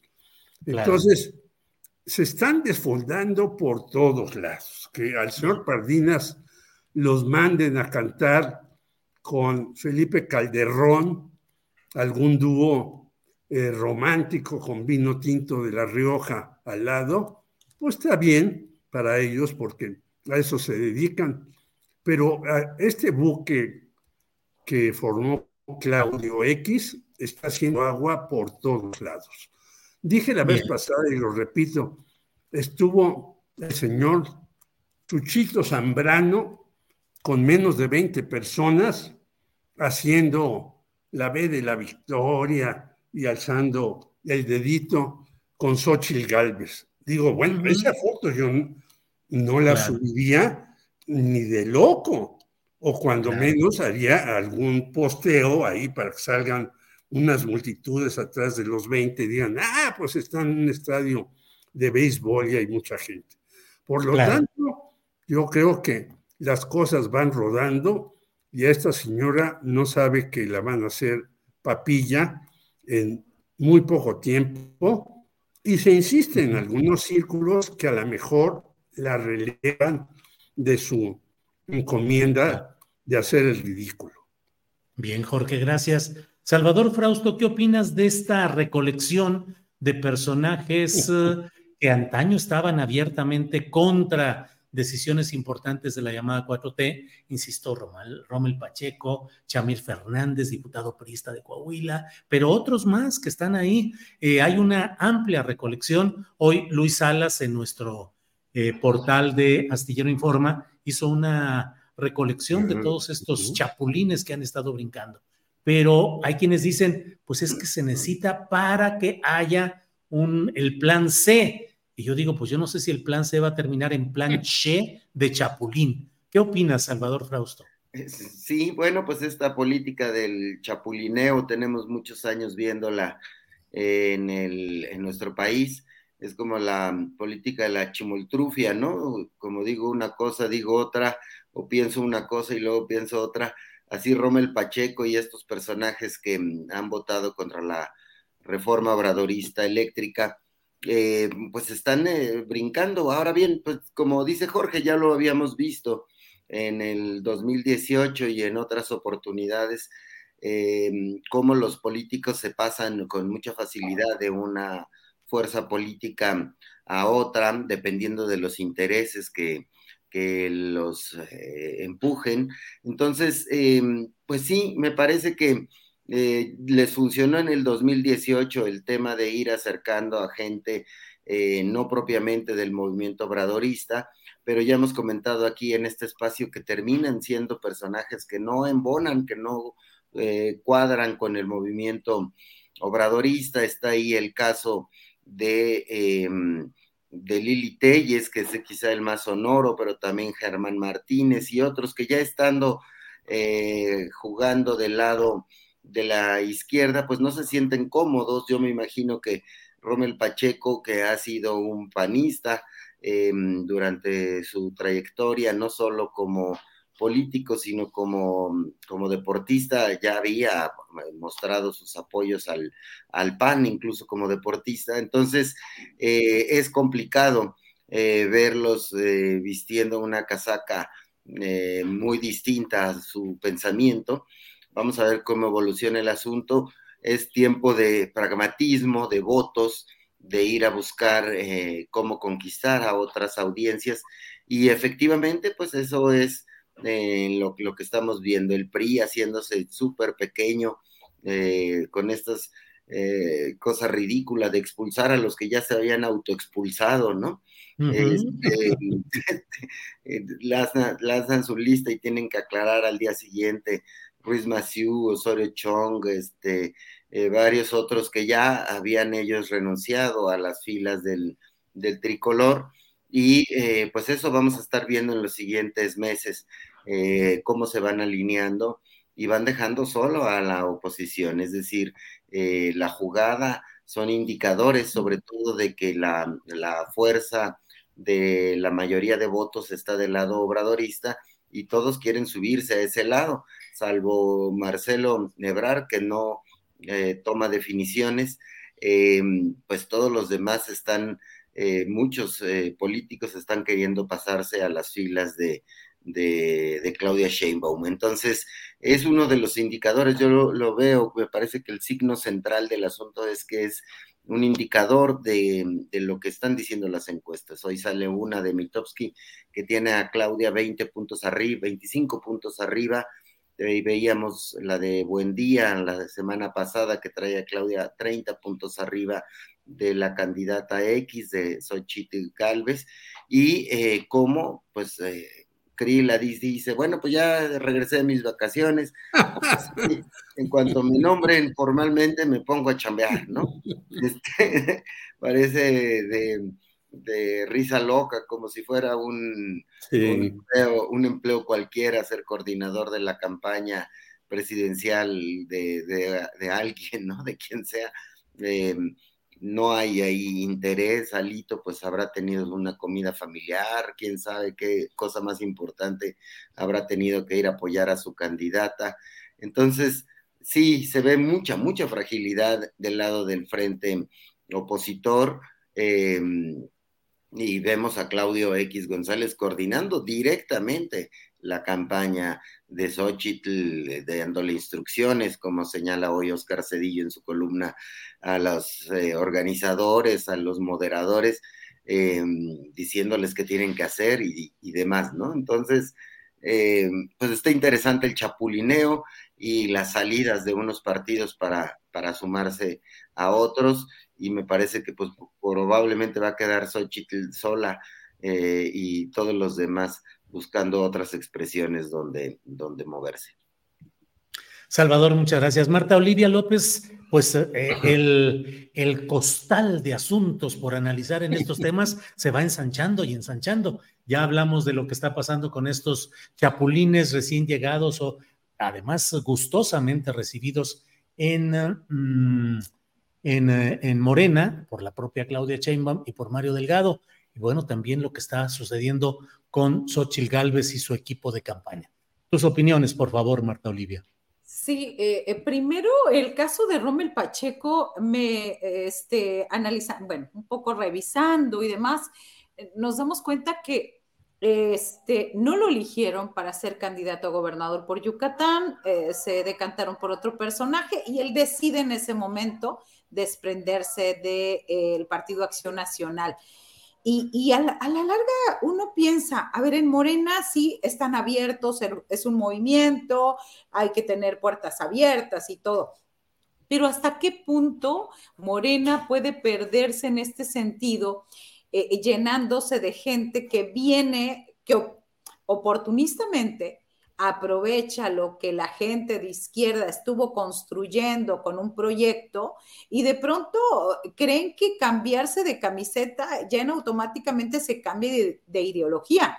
Y eso es lo verdaderamente preocupante, porque en algunos gobiernos emanados por Morena, la gente que construyó este movimiento se va quedando rezagada, se va quedando atrás en los, eh, eh, y hablamos que no buscan un cargo público, sino eh, este, ciertos ideales de izquierda y demás. Sin embargo, también ayuda también ayudan para sobrevivir, para un reconocimiento y demás, ¿no? No que vivan para eso, pero también ayuda. Y sin embargo, se les va dejando de lado. Y en algunos casos, como Tamaulipas también y otras entidades, van quedándose rezagados y van dándole lugar a la gente que ya tiene un cargo, como en el caso de Rommel Pacheco, y, y ahí me preocupa un poco si no se puede convertir un poco en un PRD es decir, de chile de dulce manteca, te enojaste con fulano, ahora vente para acá, yo te atiendo, aquí te apapacho. Y a mí me parece que, eh, que en Morena tienen que hacer una reflexión muy profunda en ese sentido. ¿Hasta qué punto han escuchado a sus militantes? ¿Hasta qué punto han apoyado a la gente que estuvo boteando, que estuvo recolectando firmas y que busca pues un cierto reconocimiento social? Ya no hablemos de cargos y demás. Y, y bueno, es decir, el pragmatismo por el pragmatismo para llegar a un cargo a mí me sigue haciendo me sigue pareciendo preocupante porque estamos en miras a una elección presidencial. Y, y, bueno, quien más le dolió esta renuncia fue a Marco Cortés, quien dijo que pues era una, una traición a los deportistas, una traición a, este, al Partido Acción Nacional, uno a los atletas porque dice, según este Marco Cortés, que este gobierno ha abandonado el deporte. Así que está muy, muy enojado porque traicionaron, dice, porque Romel, Pacheco traicionó. Ese es, mi apunte al respecto. Lo de la señora X lo dejamos para la segunda ronda, si quieren, porque es un, eh, creo que es lo más honesto que he dicho hasta ahora. Mm, sí es cierto, estoy 30 puntos abajo y así la dejo. Órale, Marta Olivia, gracias. Jorge Meléndez, ¿qué te parece si le entramos precisamente a lo que deja pendiente Marta Olivia de este tema de Xochitl Galvez? ¿Cómo la ves en lo que está en un arranque de sinceridad que dice, pues ya sé que nomás me conoce el 50% de México, pero ya me irán conociendo. Luego Santiago Krill diciendo que pues ya no va a haber voceros como se había pretendido con Kenia López, con Lili Telles, con Javier Lozano, que no, que mejor se va a dejar para que surjan orgánicamente, lo cual es una demostración de que hay una gran participación democrática. En fin, ¿cómo ves a la señora X y su campaña, Jorge Meléndez? Solo un apunte de lo que decía Marta Olivia López. Esto no viene del PRD, viene del Partido Comunista. Entraba alguien importante, y doy un nombre, Jorge Castañeda, y se le abrían las puertas y vamos a hacerlo y vamos a tornarlo. Y, los militantes de base que tenían años poniendo dinero de su bolsillo porque nadie cobraba excepto los profesionales en el Partido Comunista, los hacían a un lado. Pues eso hay un desaliento de la gente que dice, bueno, ¿yo por qué tengo 20 años luchando aquí? Y llega un señorito como el señor Castañeda, que puede ser muy buen intelectual, y a mí me hacen a un lado. Entonces, eso es incorrecto y eso no hace partido. Eso hace una gelatina, es así, como movimiento. Segundo lugar, que la señora diga, bueno, estoy de acuerdo, estoy 30 puntos abajo. Estoy de acuerdo, me conoce nada más la mitad de la población. Empiezo por la segunda. No hay que olvidar, y por eso cité a Castañeda, que Jorge Castañeda, en unos anglicismos que le gusta usar, hasta afrancesamientos, dijo, si esta señora no la conoce más del 30 o 40 cuando lo dijo, y ahora quizás el 50 de la población, pues no tiene nada que hacer en una elección presidencial. Y es cierto, si yo me lanzo mañana porque me siento muy audaz y consigo las firmas y la lana y la, pues votarán por mí, ni siquiera mis hijos que ya me conocen bien. Entonces, eso es importante. Si no la conoce a estas alturas, después de pendejos, rateros y huevones, después de yo tengo muchos huevos, después de subirse en bicicleta, en moto y hasta en lancha, más que el 50% de la población, pues quiere decir que su campaña es un desastre. ¿Y por qué es un desastre? Porque no hay un rumbo fijo a dónde ir. Si ella dice, llegando, voy a expropiar los satélites mexicanos y demás, pues a lo mejor le hará caso a un pequeño grupo de la población, pero le hará caso. Pero si un día dice una cosa, otro día dice otra, otro día dice que va muy bien, el siguiente se retrata con 18 y el otro con 35 y demás, pues aquello es un caos. Y voy a lo de la vocería. Como bien decía Salvador, el señorito Krill, que eso sí, tiene hijos fuera del matrimonio y no dice nada hasta que suceden cosas con sus parejas terribles, el señorito Krill se va de vacaciones cuando ya era el vocero de una precampaña. Precampaña que también están los otros, porque todavía no llegamos a las campañas formales. Y luego se apunta el saco de pus, el señor Lozano Alarcón. Y Germán Martínez, que hay que recordar que cuando fue presidente del PRI perdió todas las elecciones. Del PAN. Perdón, del PAN.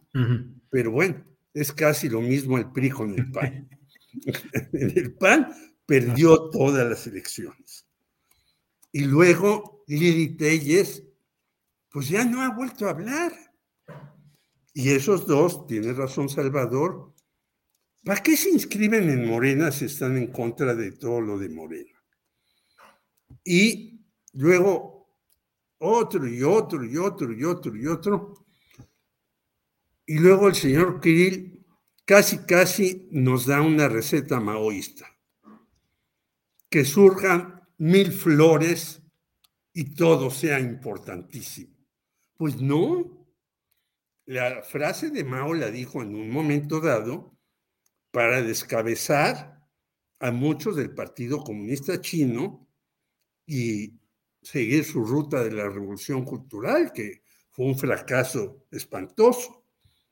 Pero yo creo que aquí se necesita, como en todas, tener un grupo que sea, como se llama, un cuarto de guerra, tener un vocero, tener una organización, en esa organización dejar entrar a personas muy selectas, no aquel que le da la gana y que porque estuvo en París y trae un doctorado de no sé qué y es cuate de Joe Biden, entonces hay que incorporarlo. No, dejarlos quizás que ayuden en cosas.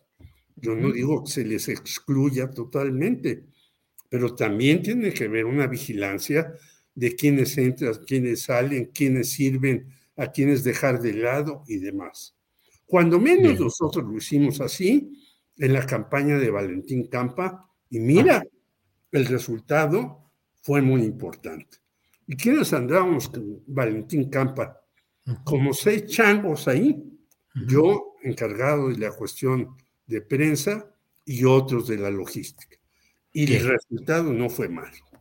Gracias, Jorge. Salvador Frausto, entre otras cosas que dijo eh, Xochitl Galvez en un acto que se pretendía que fuera una especie de lanzamiento de sociedad civil, de organizaciones no gubernamentales, eh, con Claudio X González como el operador de este grupo llamado Unidos o Unidas, que finalmente es uno de los varios membretes de reciclamiento de los mismos que se ponen diferentes membretes, pero bueno, eh, pero finalmente Xochitl acabó haciendo un homenaje y pidiendo un aplauso para los partidos políticos. Dijo, entramos a la etapa de reconciliación de la sociedad civil con los partidos políticos, que en este caso son PAN, lo que queda del PRI, lo que queda del PRD, que han sido demoscópicamente tan rechazados. Las encuestas de opinión muestran que hay un rechazo absoluto de la gente al PAN y a lo que queda del PRI, a lo que queda del PRD, y sin embargo, ella, Xochitl, ahora propone reconciliación, dice ya está la reconciliación con los partidos políticos. ¿Qué opinas, Salvador?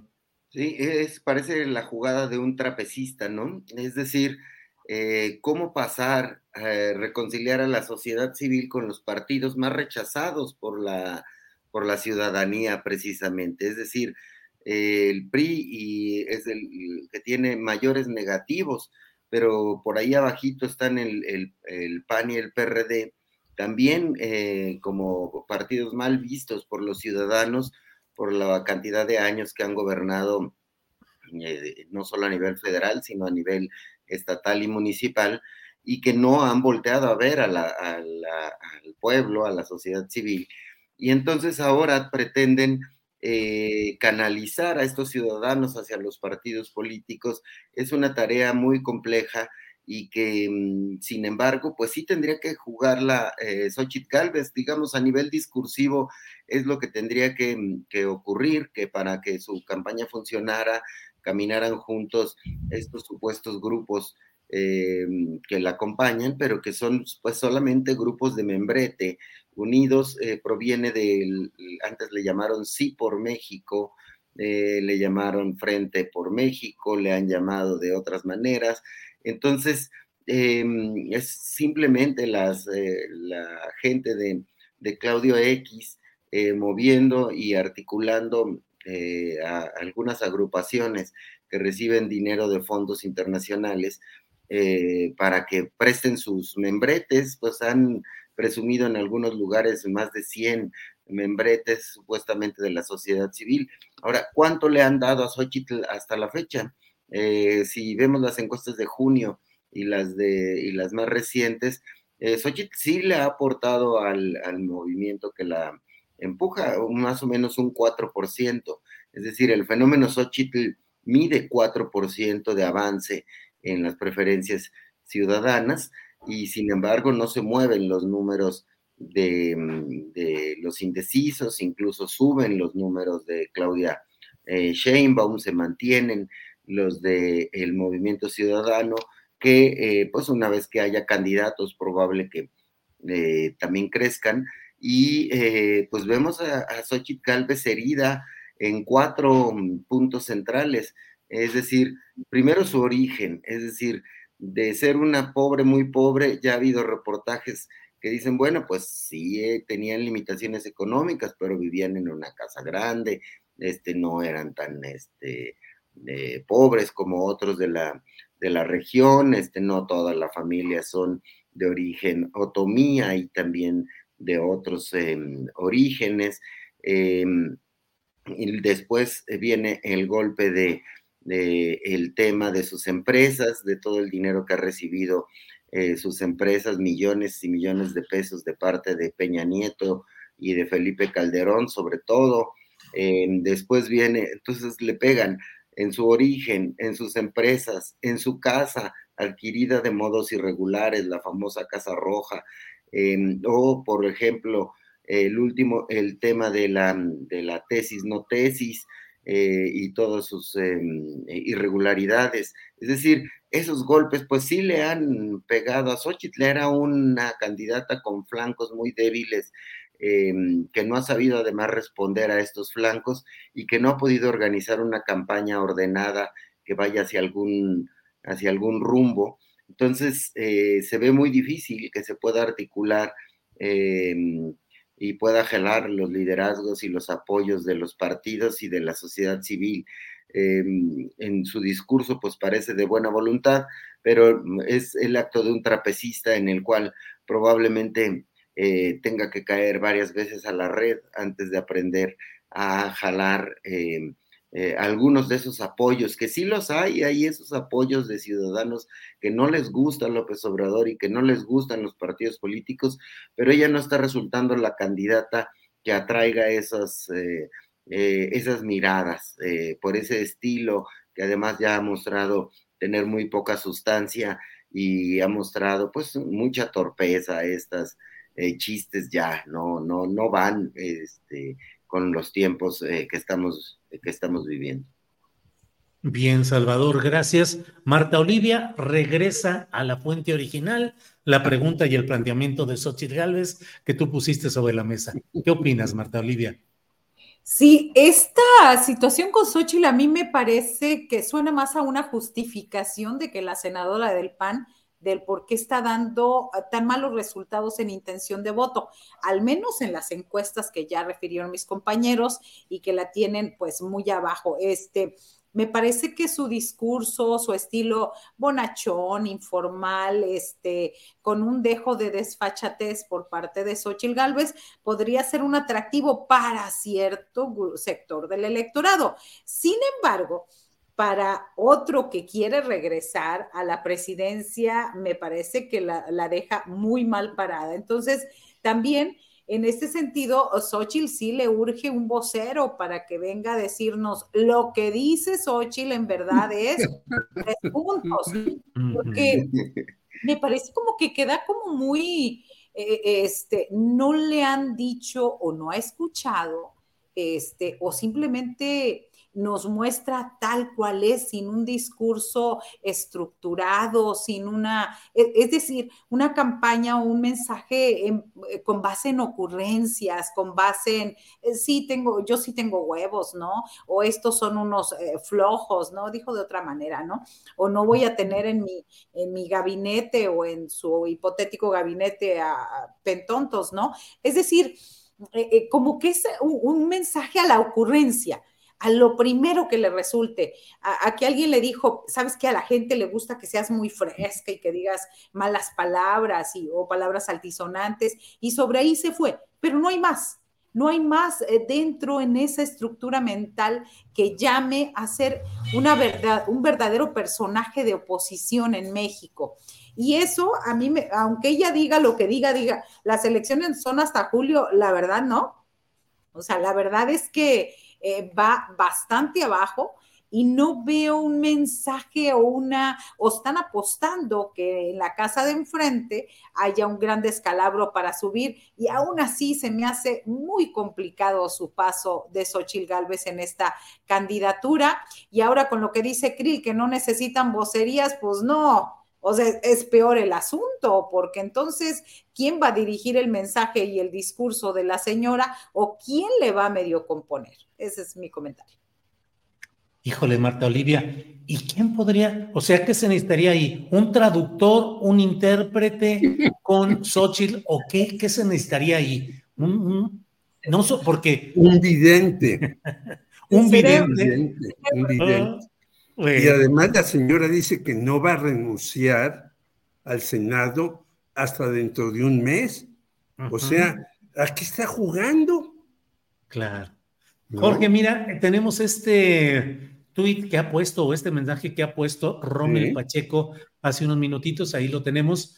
Dice, como ciudadano, desde que entré a la política he trabajado y seguiré trabajando para todas las personas sin distinción de colores y partidos porque creo en la unidad más que en la división y en que todos somos iguales. Por eso hoy estoy seguro de que unidos vamos a transformar Mérida y Yucatán, haciendo equipo con todas las personas que se quieran sumar a este gran proyecto. Muchas gracias a la doctora Claudia Shane y a Huacho Díaz Mena por el impulso y por darme tan calurosa bienvenida y quien será una pieza clave de la próxima transformación de Yucatán. Te comento, Jorge, que Luis Díaz Mena, Guacho Díaz Mena, es el coordinador ya en el estado de Yucatán, el virtual candidato a gobernador.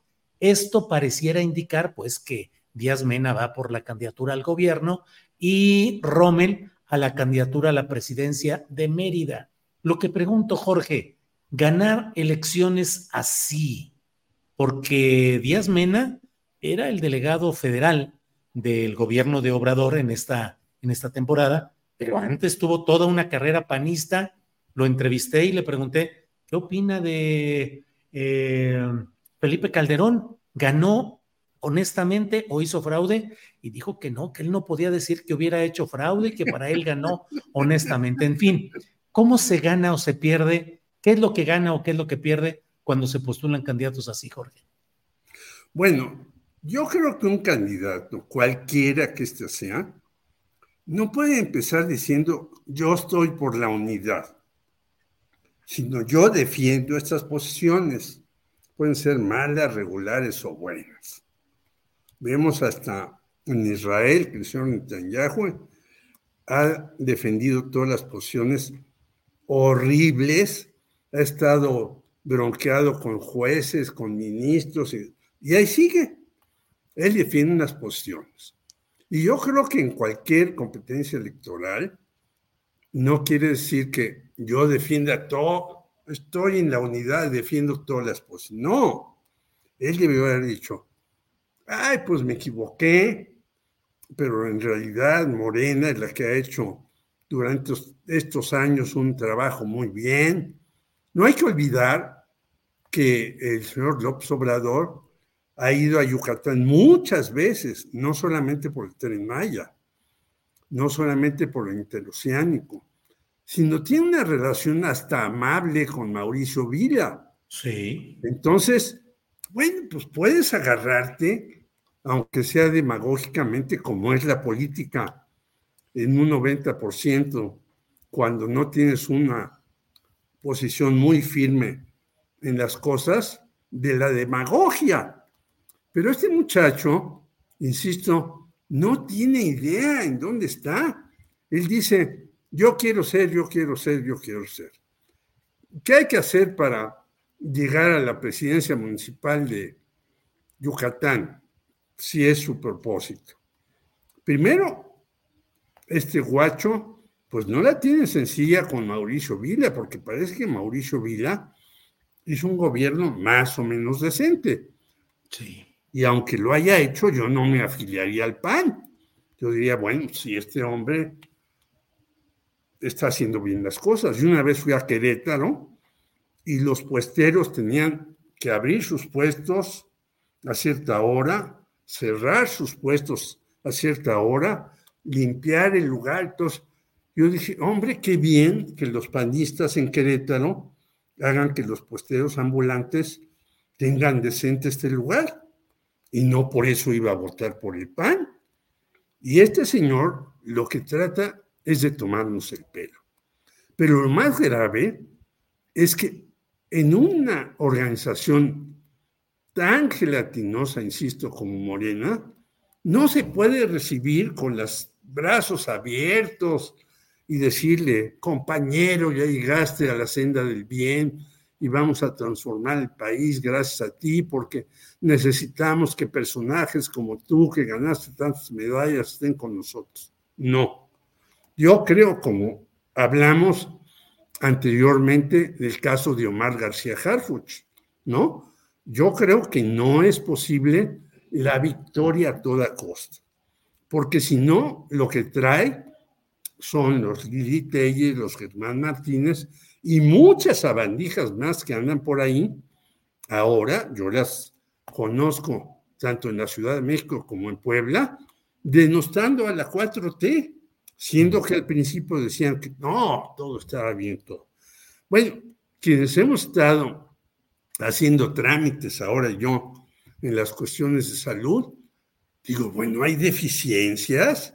Estuve yo en el Hospital López Mateos y hay serias deficiencias y hay que decirle al próximo gobierno, a Claudia Sheinbaum, en salud no se ha invertido lo suficiente, hay estos problemas, está que si se lo dice uno, queda mal con Claudia y con sus corifeos, pues ni modo.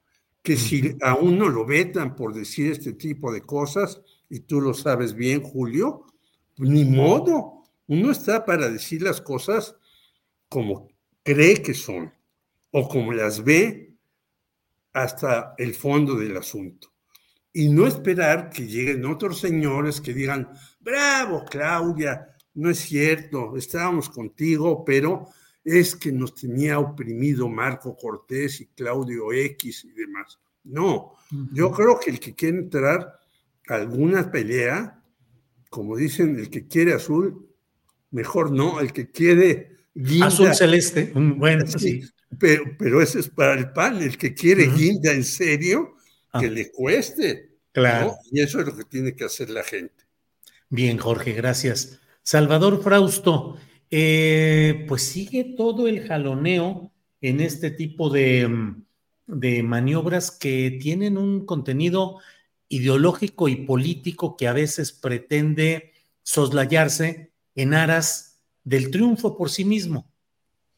¿Qué tanto crees tú que se ha avanzado democráticamente con los nuevos llegados al poder por la vía de Morena? Es decir, ¿realmente ha habido un cambio y una evolución democrática o muchos personajes nefastos del pasado aún han usado ahora la nueva vía rápida guinda para seguir más o menos, y hablo sobre todo de municipios, de estados, de diputaciones y senadurías no tan conocidas, porque claro, están los ejemplos clásicos, Lili Telles, Germán Martínez y otros más, pero yo creo que en general, en mi punto de vista, eh, hay muchos personajes que se han infiltrado a Morena y que están ahí haciendo todo esto. Entonces, ganar por ganar, ¿sirve finalmente democráticamente, Salvador?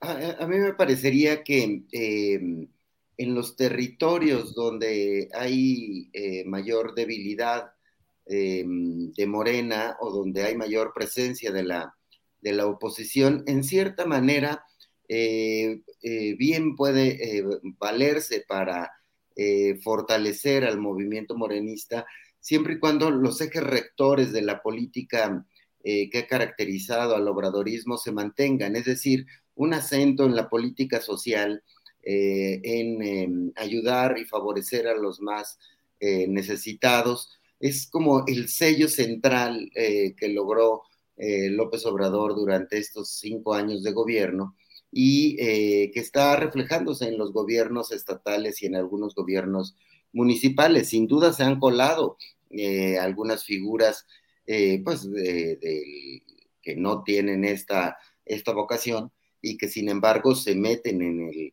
en la ola guinda para jalar provecho eh, personales, habrá que detectarlos y, dejarlos fuera. Pero, por ejemplo, el caso de Rommel Pacheco, en el caso de Yucatán, aunque eh, en principio yo coincido con que es una incongruencia que un personaje de esta naturaleza se acerque, eh, Yucatán, pues es un estado donde gobierna el PAN, donde el gobernador se va con buenos números, donde mm, el panismo es bien visto, Así que en ciertos bastiones me parece como que tiene una lógica política el, allegarse de personajes de, otras características y tenerlos bien observados y leerles eh, la cartilla de Morena, es decir, eh, los ejes centrales es acento social, los ejes centrales es eh, no favorecer a las empresas de siempre, los ejes centrales serán Em, poner una serie de, de, cuidados eh, hacia temas que tengan que ver con estos eh, empresarios que han dominado en las regiones. Entonces, eh, ahí veo ciertos paralelismos con el pragmatismo que se tiene con, con, con Harfush también, en el sentido de decir, eh, bueno, pues lo que se necesita en la Ciudad de México es recuperar a la clase media y ahí podemos recurrir a un personaje que si bien no tiene todas las credenciales del eh, obradorismo, sí puede llegar a las clases medias, una circunstancia que se le dificultaría a Clara Brugada, que además es una gran gobernante, en, ha sido una gran gobernante en Iztapalapa con un acento social, parecería la morenista pura y dura puesta y perfilada para eh, la Ciudad de México. Sin embargo, el descalabro del 2021 obliga a pensar en cómo recapturar el voto de las clases medias y ahí hacen viable la, la candidatura de Harfush, quien además ha sido leal a Claudia Sheinbaum en, el tiempo en el que duró en el gobierno de la Ciudad de México. Entonces, a mí me parece que el pragmatismo debe tener eh, controles y mecanismos para tener muy bien observados a estos personajes eh, que no salgan eh, a fin de cuentas como las Lili Telles y como los Germán Martínez, es decir, eh, que tengan los ejes rectores, que haya una discusión en Morena para tener una serie de principios a los que se comprometan cuando se pasen a el movimiento gradualista, Julio. Bien, Salvador Frausto, muchas gracias. Marta Olivia, eh, pues vamos entrando ya a la parte final del programa. Eh, siguen muchos comentarios que son muy, muy interesantes de todo. Em, el caso, ay, bueno, pues es que creo se les olvida que AMLO fue por Lili y hasta por Xochitl, dice Rayo McQueen. Ay, es que quiero agarrar. Este, eh, Julieta Silva dice: el caso Clara Brugada Harfuch expone cabalmente la política de Morena con sus cuadros y su base. Déjame ver, em, Marta Olivia, si podemos poner ahorita un, un, video, no sé si tenga eh, sonido y todo eso, pero, sonido que pueda tener derechos de autor, pero te voy leyendo lo que dice. Es el propio Eduardo Verástegui y dice, miren lo que vamos a hacer a los terroristas de la Agenda 2030, del cambio climático y de la ideología de género. Lo puso hoy, 9 de octubre, a las 12 del día con 16 minutos. Y se ve él ahí en activo. Es un video de 12 segundos donde está él con una con un arma larga disparando contra pues un objetivo que no sea al final de todo eso que dice, pero esencialmente dice lo que le vamos a hacer a los terroristas de la Agenda 2030, del cambio climático y de la ideología de género. Mira, ahí está. Eh, ahí está, ahí está el post. No sé, Arturo, si podemos poner el video o no. Si pudiéramos adelante. Y si no, bueno, pues eso es un video pequeñito. Pero bueno, ¿qué opinas, Marta Olivia? Tú que eres casi, casi verastelógologa eh, por razones tamaulipecas. Marta Olivia. Eh, nacimos en el mismo, en el mismo, la misma ciudad, este, eh, no sé si, pero bueno, él no ha vivido, yo tampoco he vivido ahí, he vivido más en la frontera. permíteme regresar rápidamente, Julio. Sí, sí, sí. Rápidamente, Julio, en el tema de Morena, porque es algo bien importante. Y, que yo pienso en este sentido en la política, eh, ¿qué sería preferible? Que venga un, vamos a ponerle Romel Pacheco ahorita, pero puede ser cualquiera y diga, sí, la regué dando en paquete en el PAN contra la reforma eléctrica. Fue un gran error. Este, que yo, que hemos entrevistado a gente que lo ha dicho así. Que lo que buscamos en los políticos es que sean congruentes, que sean transparentes, o este, y, que no, pues si ya hicieron una medida mal en contra de la ciudadanía, que lo reconozcan y a lo mejor un gesto de honestidad podría ser mejor valorado. Y, y me voy también a los estatutos de Morena. En el artículo tercero dice que ellos deben luchar por construir auténticas representaciones populares y dice, no permitir ninguno de los vicios de la política actual como el influyentismo, el amiguismo, el nepotismo, el patrimonialismo, el clientelismo, la perpetuación en los cargos, el uso de recursos para imponer o manipular la voluntad de otras y otros, la corrupción y el entreguismo. Ahí está la clave. En todos los sentidos, ahí nos están diciendo qué es lo que debería de ser. Lo otro que hay que revisar es quiénes de los que representan a Morena cumplen cabalmente con esto. Respecto a, y de ahí cierro eso y me voy al desafortunado video de Eduardo Verástegui. Eduardo Verástegui está, este, pues, por todos los lados quiere él ganar eh, adeptos, ganar eh, el, voto de la ultraderecha, ¿no? Y, este mensaje de eh, contra los terroristas eh, y, con este es bastante desafortunado porque se está viviendo una guerra ahorita. Me parece que eh, es alguien que quiere ganar, o sea, ganar notoriedad ante la baja de Xochitl Galvez y ante la falta de estructura, pensamiento, vocería, mensaje, discurso y demás de Xochitl Galvez, aparece Eduardo Verástegui y aparece de esta manera pues triste porque está cargando ahí un diciendo, amenazando, amenazando a quien piensa distinto, amenazando a la gente, a la, gente que apoya la Agenda 2030.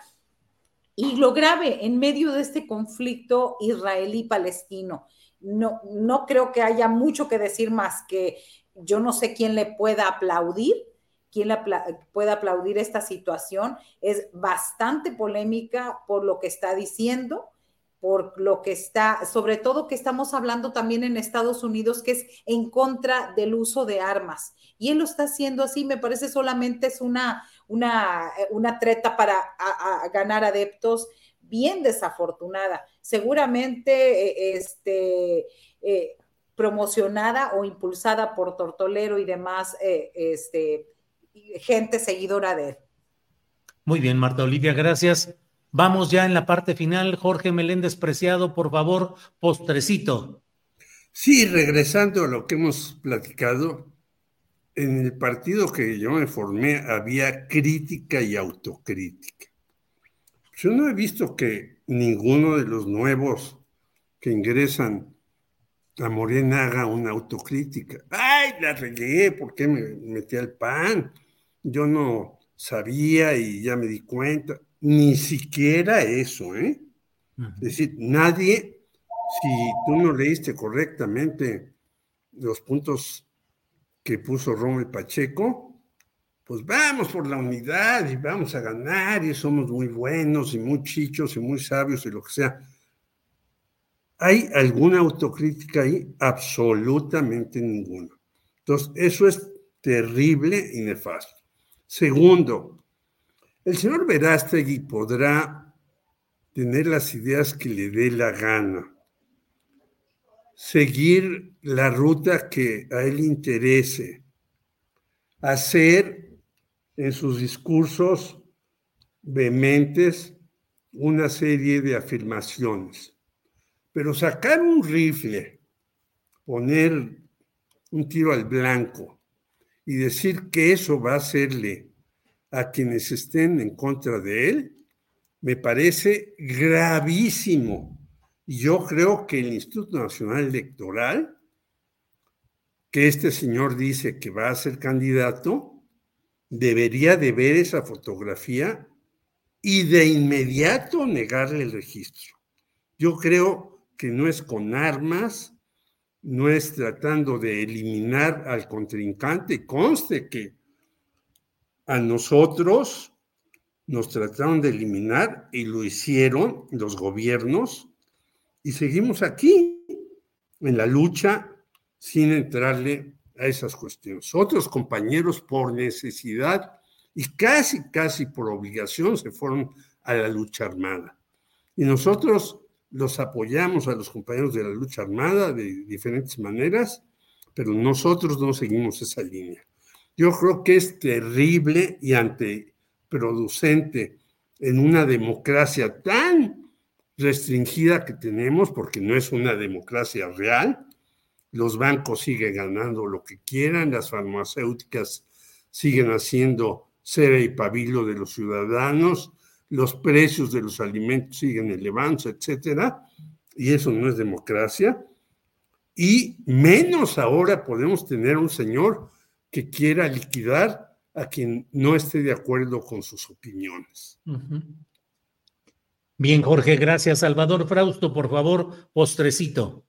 Sí, en cuanto, retomando lo que decía Marta Olivia, me parece que por ahí está la clave para aceptar a los externos en Morena, es decir, que se comprometan públicamente a, eh, abrazar los eh, principios establecidos en los estatutos de Morena y que debería ser un asunto eh, con una expresión pública que los coloque en un compromiso muy importante con ese tipo de, principios y de lineamientos que leyó eh, Marta Olivia. Me parece que eso aplicaría para Rommel Pacheco, para incluso para recién afiliados como Omar García Harfush y otros que pudieran eh, que pudiéramos tener en el radar eh, dentro del movimiento morenista.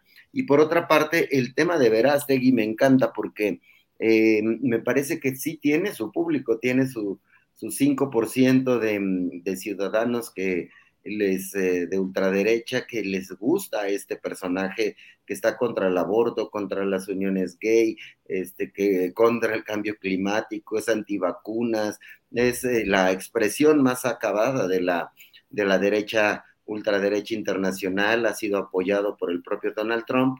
Y hay que eh, subrayar, mañana vamos a llevar en, en Milenio un reportaje, les adelanto, sobre este tema y eh, pues también está apoyado por la Asociación Nacional del Rifle, por el Tea Party y em, imagínense verlo disparar y decir que a todos los personajes progresistas de izquierda, que creen en el cambio climático, que creen en, en, los derechos de las mujeres a decidir sobre eh, su cuerpo, eh, ellos eh, les, les, les, dispararían, pues alimenta este discurso de odio que tiene la organización que impulsa Verástegui y rodeado de personajes de ultraderecha, me parece que pues va a, puede colocarse a conseguir ese millón de firmas.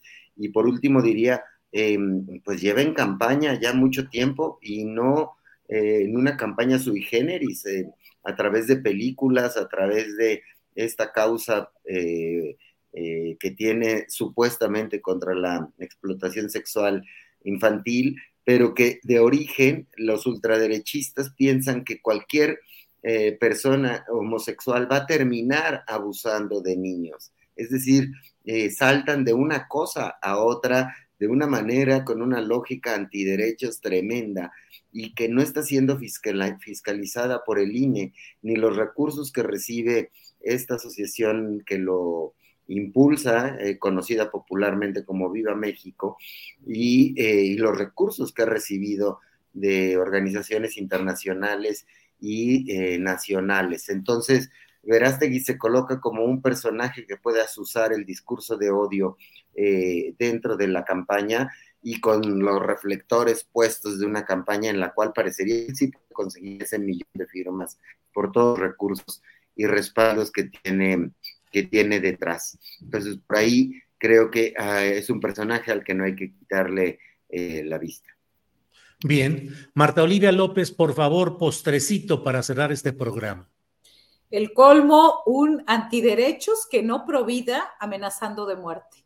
Así es Eduardo sí, Sí, muy bien. Marta Olivia, ahora sí pareciste como aquel cronista deportivo Fernando Marcos, cuatro palabras y ¡pum! Con eso, esa es contundencia y síntesis informativa, Marta Olivia.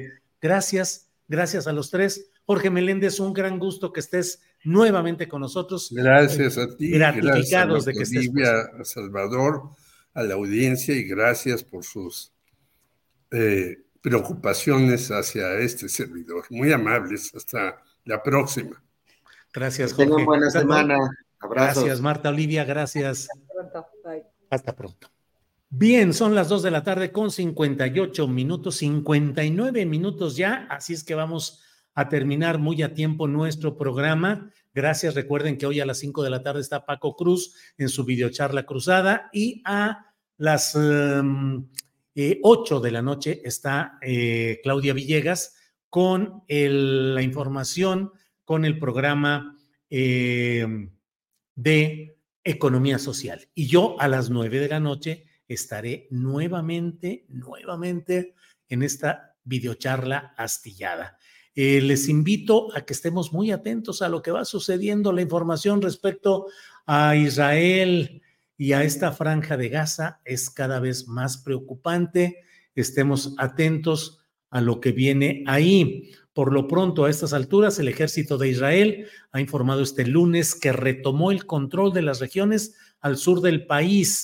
De igual manera, el ministro de Defensa de Israel, Joab Galant, ordenó un asedio completo como respuesta a la ofensiva del grupo islamista con sede en Palestina. Miles de soldados de Israel han sido desplegados cerca del enclave palestino un territorio de 2.3 millones de habitantes, la gran mayoría en extrema pobreza y que es controlado por el grupo islamista Hamas desde 2007. En otra información, en otra información, un grupo de mujeres lleva a cabo una protesta en la Fiscalía General de Justicia de la Ciudad de México para exigir que se le dé seguimiento al caso de diversas víctimas, así como para pedir que la titular de la dependencia, Ernestina Godoy Ramos, no se reelija. Con lonas, pancartas y consignas, las mujeres llegaron a la calle Gabriel Hernández para manifestarse y pedir que la fiscal no haga más campañas para su reelección. Momentos más tarde, un grupo de mujeres policías a la fuerza las quitaron de la puerta para permitir el acceso a los trabajadores. Momento tenso en el que se hicieron de palabras, hubo empujones y mordidas, según comenta una de las manifestantes. Bueno, y para cerrar, les recomiendo que lean este trabajo que ha publicado hoy Luis Salas en nuestro portal de julioastillero.com. Es un recuento informativo. Ganar a cualquier precio estos son los polémicos panistas y priistas que Claudia Sheinbaum ha sumado a su campaña. Es una nota de Luis Salas en Astillero Informa y lo vamos eh, presentando a lo largo de esta nota que él ha publicado. Mm, eh, se refiere desde votar en contra de la reforma eléctrica hasta insultos hacia AMLO. Panistas y priistas han renunciado a décadas de militancia en sus partidos para integrarse al proyecto de la 4T. Menciona el caso de Rommel Pacheco, ya hemos hablado abundantemente de él. Rommel Pacheco, hay otras menciones por ahí. Eh, Rommel Pacheco, Rommel, Rommel, adelante, adelante. Eh, habla sobre lo sucedido en Colima, eh, pero habla también de Chamir Fernández, el diputado coahuilense priista durante 25 años, que fue tres veces diputado local, actualmente diputado federal, apoyado por el gobernador priista saliente, Miguel Ángel Riquelme, que ahora ya está integrado como coordinador de Claudia Sheinbaum en Torreón, Coahuila. Shamir Fernández. Hay otros temas y otros casos. Jorge Carlos Ramírez Marín, ya lo sabe, con una larguísima historia eh, en el PRI y que ahora desde Yucatán se pasó al Partido Verde para estar integrado a la coalición con Morena. Están por ahí otros, uh, otros personajes, los diputados panistas José Gonzalo Espina, José Antonio García, con todo el detalle en esta nota que le estoy comentando. Eh, todo lo que han ido poniendo y señalando en estos espacios. Bueno, pues um, esto es lo que tenemos. Bueno, Eviel Pérez Magaña y Mariana Benítez Tiburcio en Oaxaca, que también, híjole, increíble que haya esos atrevimientos. Morena integró en Sinaloa a 20 expristas a su movimiento. Y ahí vienen los nombres: Fernando Pucheta, Jesús Valdés Palazuelos, Cintia Valenzuela Langarica, eh, que fueron dirigentes del PRI, ocuparon cargos y ahora pues ya están reintegrados en busca de nuevas candidaturas. Bueno, pues eso es lo que tenemos ya. Hasta ahí es lo que tenemos referente a este tema. Les invito a leerlo. Está en Astillero Informa, nota de Luis Salas. Bueno, es el lunes 9 de octubre. Gracias. Nos vemos 5 de la tarde, Paco Cruz, 8 de la noche, Claudia Villegas, 9 de la noche, videocharla astillada. Por hoy, muchas gracias. Buenas tardes.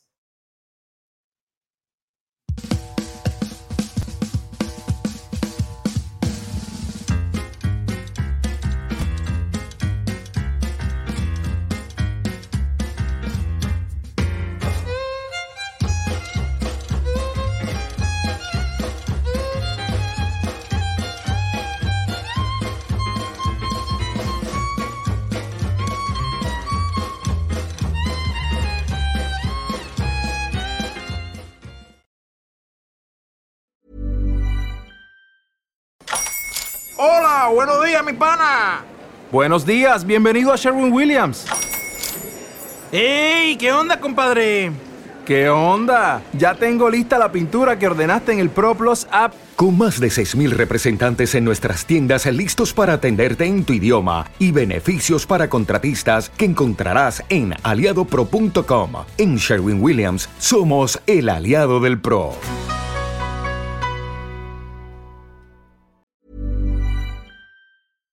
Para que te enteres del próximo noticiero, suscríbete y dale follow en Apple, Spotify, Amazon Music, Google o donde sea que escuches podcast. Te invitamos a visitar nuestra página julioastillero.com.